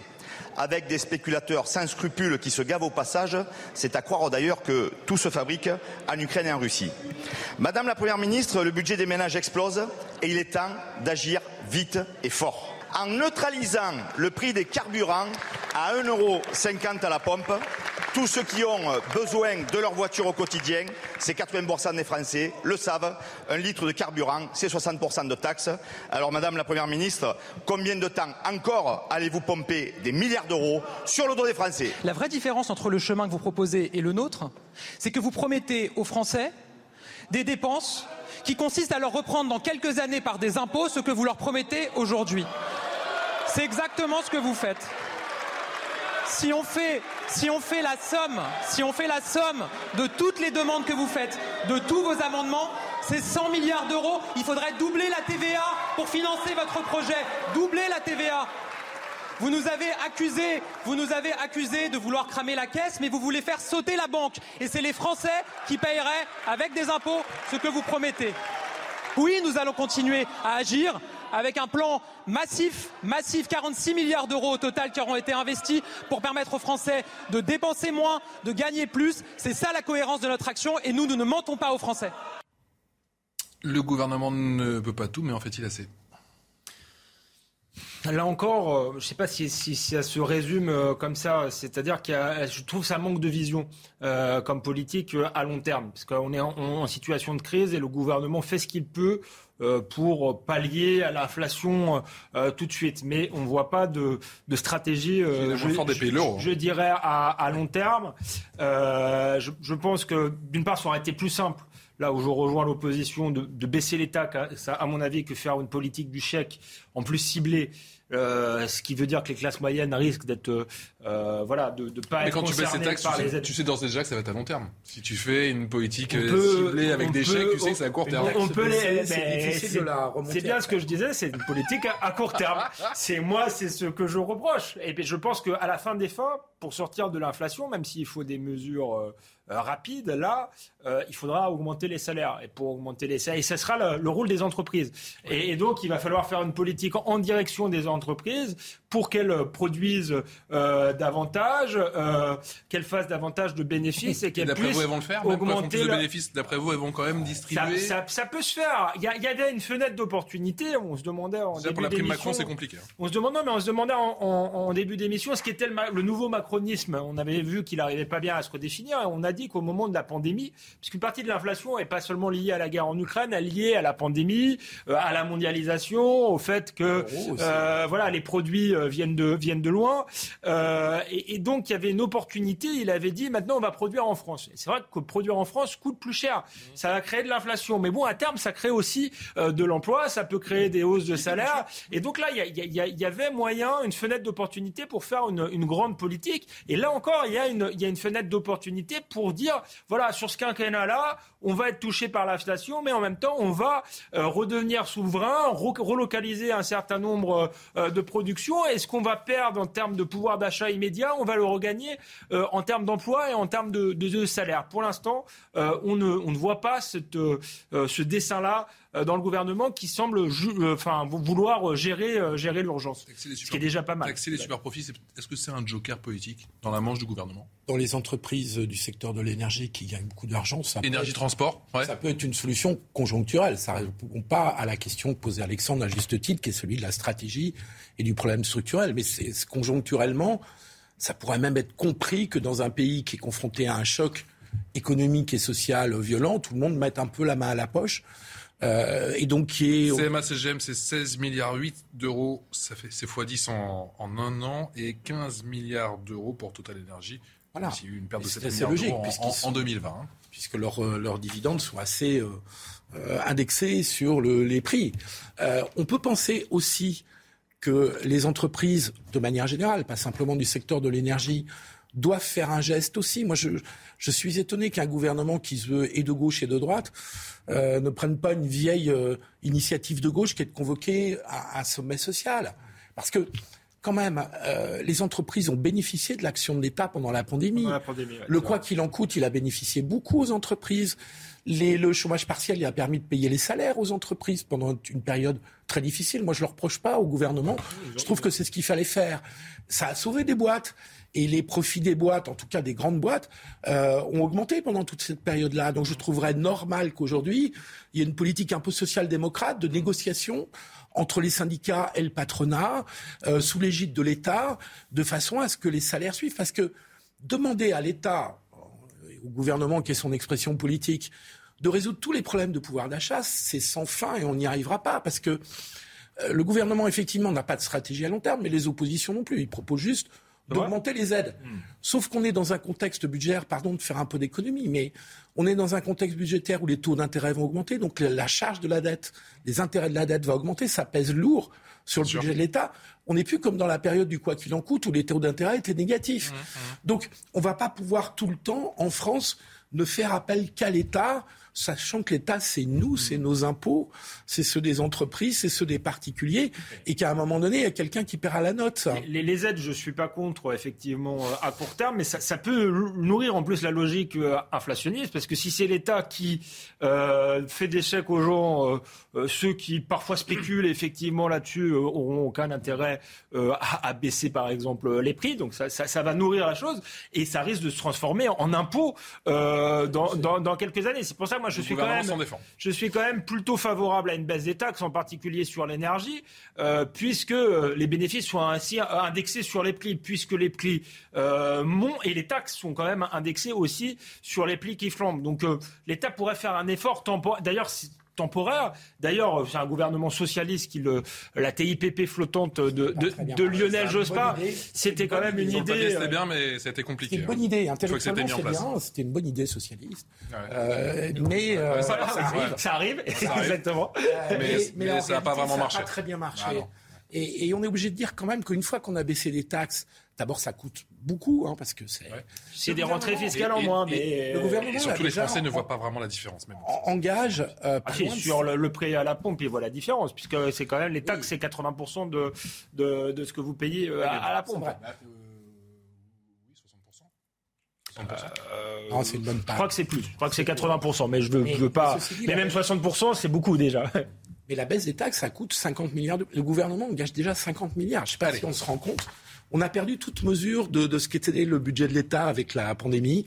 Le quoi qu'il en coûte fait qu'on ne sait plus où on en est sur les finances publiques. Là, quand même, déjà 50 milliards, si on met 50 milliards de plus euh, euh, en baissant les taxes, ça va faire vraiment beaucoup, beaucoup. Direction de l'Assemblée nationale, honneur à l'opposition. C'est donc une certaine Marine Le Pen qui a ouvert le bal de ces questions au gouvernement. C'était le grand retour des aujourd'hui. L'ex-présidente du RN qui n'a pas choisi le thème du pouvoir d'achat finalement, mais celui de l'immigration clandestine, des expulsions. Regardez cette euh, passe d'armes, cet échange assez appuyé, affirmé entre Marine Le Pen et la Première ministre Elisabeth Borne.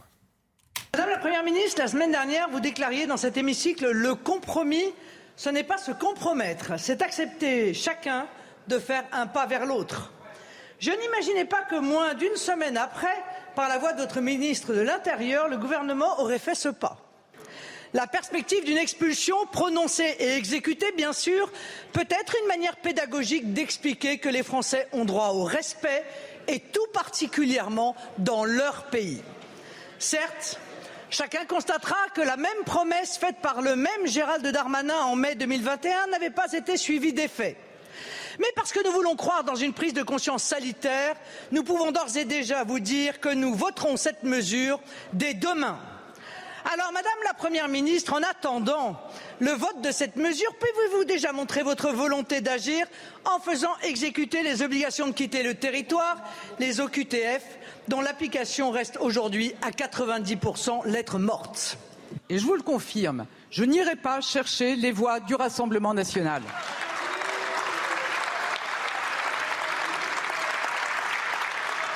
Alors oui, je vous le redis, Madame Le Pen, mon identité, c'est la liberté, c'est l'égalité, c'est la fraternité, c'est la laïcité. Et Et comme Première ministre, c'est autour de ces valeurs que je veux rassembler et uniquement autour d'elles. Et ces valeurs, Madame Le Pen, vous avez beau tenter de vous les approprier, je suis convaincue que dans les faits, vous ne les partagez pas.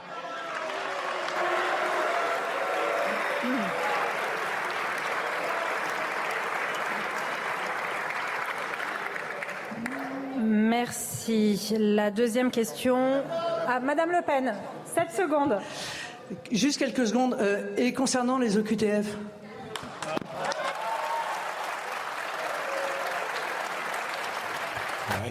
Marine Le Pen a-t-elle installé de fort belle manière le rapport de force?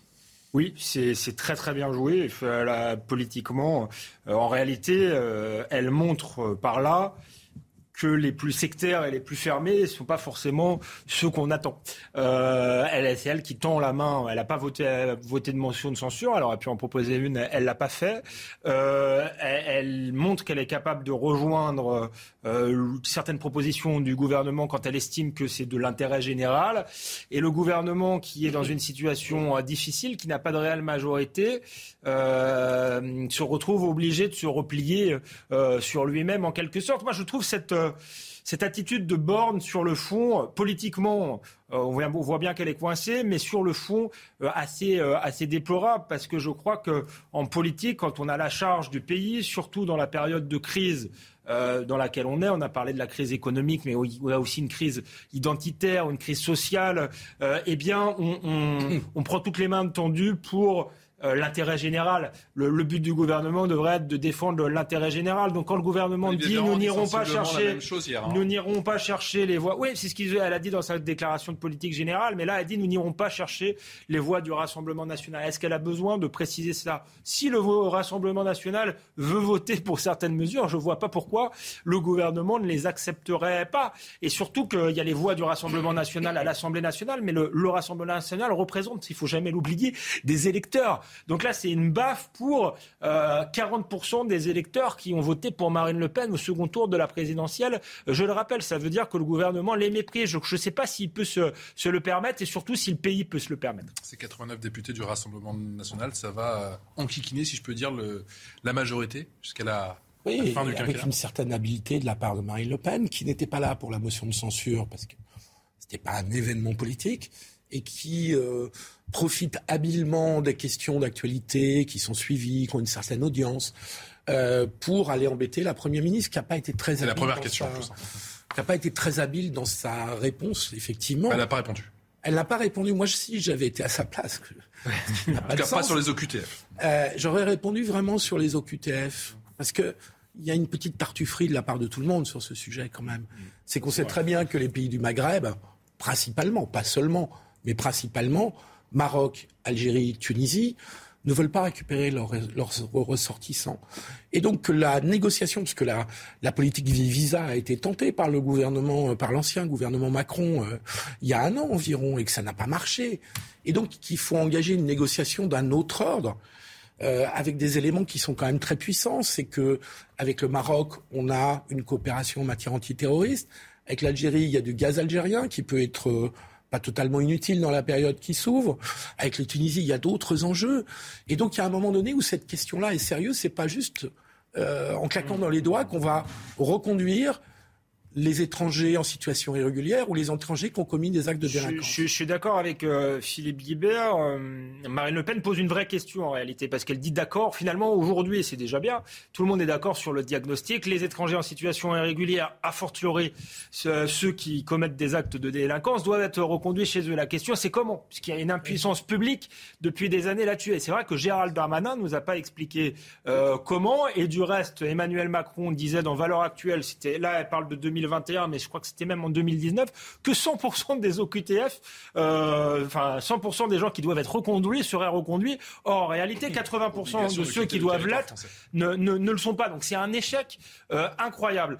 Euh, et, et, donc maintenant, euh, pour être crédible sur ces questions-là, il faut nous expliquer comment on fait. Je dis pas que c'est simple, euh, mais Philippe Guibert, qui est un simple commentateur, a ouvert des pistes qui paraissent intéressantes. Au-delà du fait que certains États ne veulent pas récupérer leurs ressortissants, je pense qu'il y a aussi des problèmes juridiques. C'est-à-dire qu'il euh, y a un droit aujourd'hui qui est beaucoup trop protecteur euh, des délinquants, des gens qui sont en situation irrégulière, notamment un droit européen. Et donc là, il faut que le, gouvernement nous dise s'il est prêt ou pas à revoir certaines dispositions de l'état de droit, à affronter l'Union européenne sur certains points s'il le faut, etc. Euh, etc. Donc c'est une question majeure. Et là, on n'a rien. Elisabeth Borne n'a pas répondu. Et justement, le gouvernement, une fois encore attrapé par le réel, si je puis dire, l'horreur et l'incompréhension la plus totale, ça s'est passé du côté de Montpellier. Une femme attablée en terrasse a été poignardée en centre-ville par un, homme en situation irrégulière, Noémie Schulz. Les faits se sont produits euh, hier en plein centre-ville. Il est 11h du matin quand un homme euh, s'en est pris à des passantes qui se promenaient sur l'esplanade Charles de Gaulle portant un coup de couteau à une femme euh, de 46 ans. La victime légèrement blessée a été transportée à l'hôpital. Le suspect, quant à lui, a été immédiatement interpellé par les policiers de la brigade anticriminalité. Il a été placé en garde à vue. Dans un communiqué publié hier soir, le préfet de l'Hérault indique que le suspect est un Érythréen en situation irrégulière sur le territoire euh, français, le préfet qui fait part de son indignation après cette agression et précise que conformément aux instructions du ministre de l'Intérieur, tout sera fait pour que la loi s'applique et qu'à l'issue de sa peine, cet étranger soit expulsé. Une enquête a été ouverte par le procureur de la République de Montpellier. Elle est en cours. Et la réaction du préfet de l'Hérault a, a, fusé. Il est colère, une tolérance zéro, dit-il, pour les étrangers euh, qui constituent des menaces pour la sécurité et la tranquillité publique. Peut-il être entendu, Alexandre Devecchio? Il faudra qu'il soit entendu. Là, ce qui est bien en ce moment, c'est que tout le monde est d'accord sur le diagnostic. C'est déjà euh, beaucoup, euh, puisqu'il fut un temps euh, où c'était pas. Enfin, tout le monde est d'accord. Je pense que la, Nupes n'est pas d'accord, mais en tout cas, le gouvernement, le gouvernement semble avoir évolué nettement et considérer qu'il faut une forme de, de, tolérance zéro envers ceux qui sont en situation irrégulière et encore plus entre ceux qui sont en situation irrégulière et qui sont délinquants. Donc, il faut qu'il soit entendu. Maintenant, il faut qu'il ait les outils, lui donner les outils au, préfet. Moi, je pense que d'ailleurs, avant, c'était les préfets qui expulsaient immédiatement. Euh, maintenant, c'est pas le cas. Ça passe par des juges. Euh, est-ce qu'il faut pas qu'il y ait un contrôle judiciaire a posteriori Enfin, il y, a tout un tas de solutions euh, qui, doivent être mises en œuvre. et là, le, le, gouvernement est beaucoup plus flou. Donc, j'ai peur que ce soit une rhétorique pour faire plaisir à l'opinion publique, mais qui à la fin va nourrir la frustration de l'opinion publique et nourrir le sentiment que le politique euh, ne peut plus rien.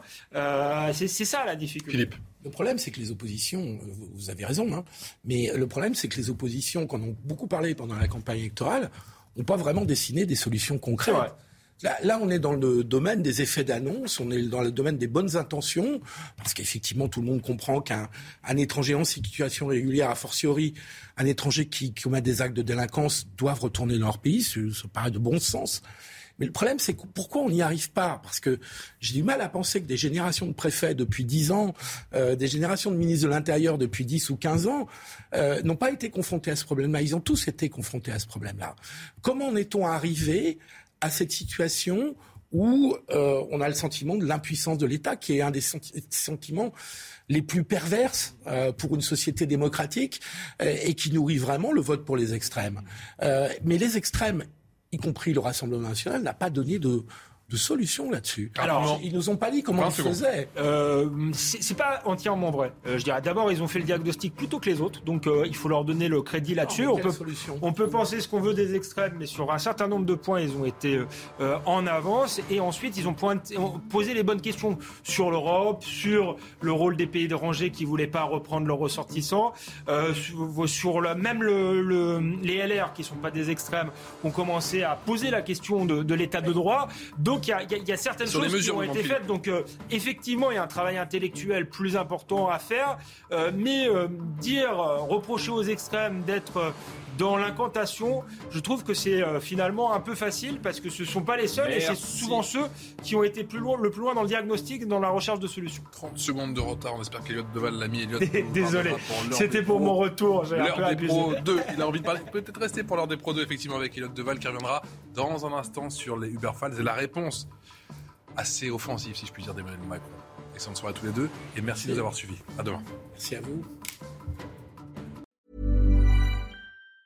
Mom deserves the best, and there's no better place to shop for Mother's Day than Whole Foods Market. They're your destination for unbeatable savings, from premium gifts to show-stopping flowers and irresistible desserts. Start by saving 33% with Prime on all body care and candles. Then get a 15-stem bunch of tulips for just $9.99 each with Prime. Round out Mom's menu with festive rosé, irresistible berry chantilly cake, and more special treats. Come celebrate Mother's Day at Whole Foods Market.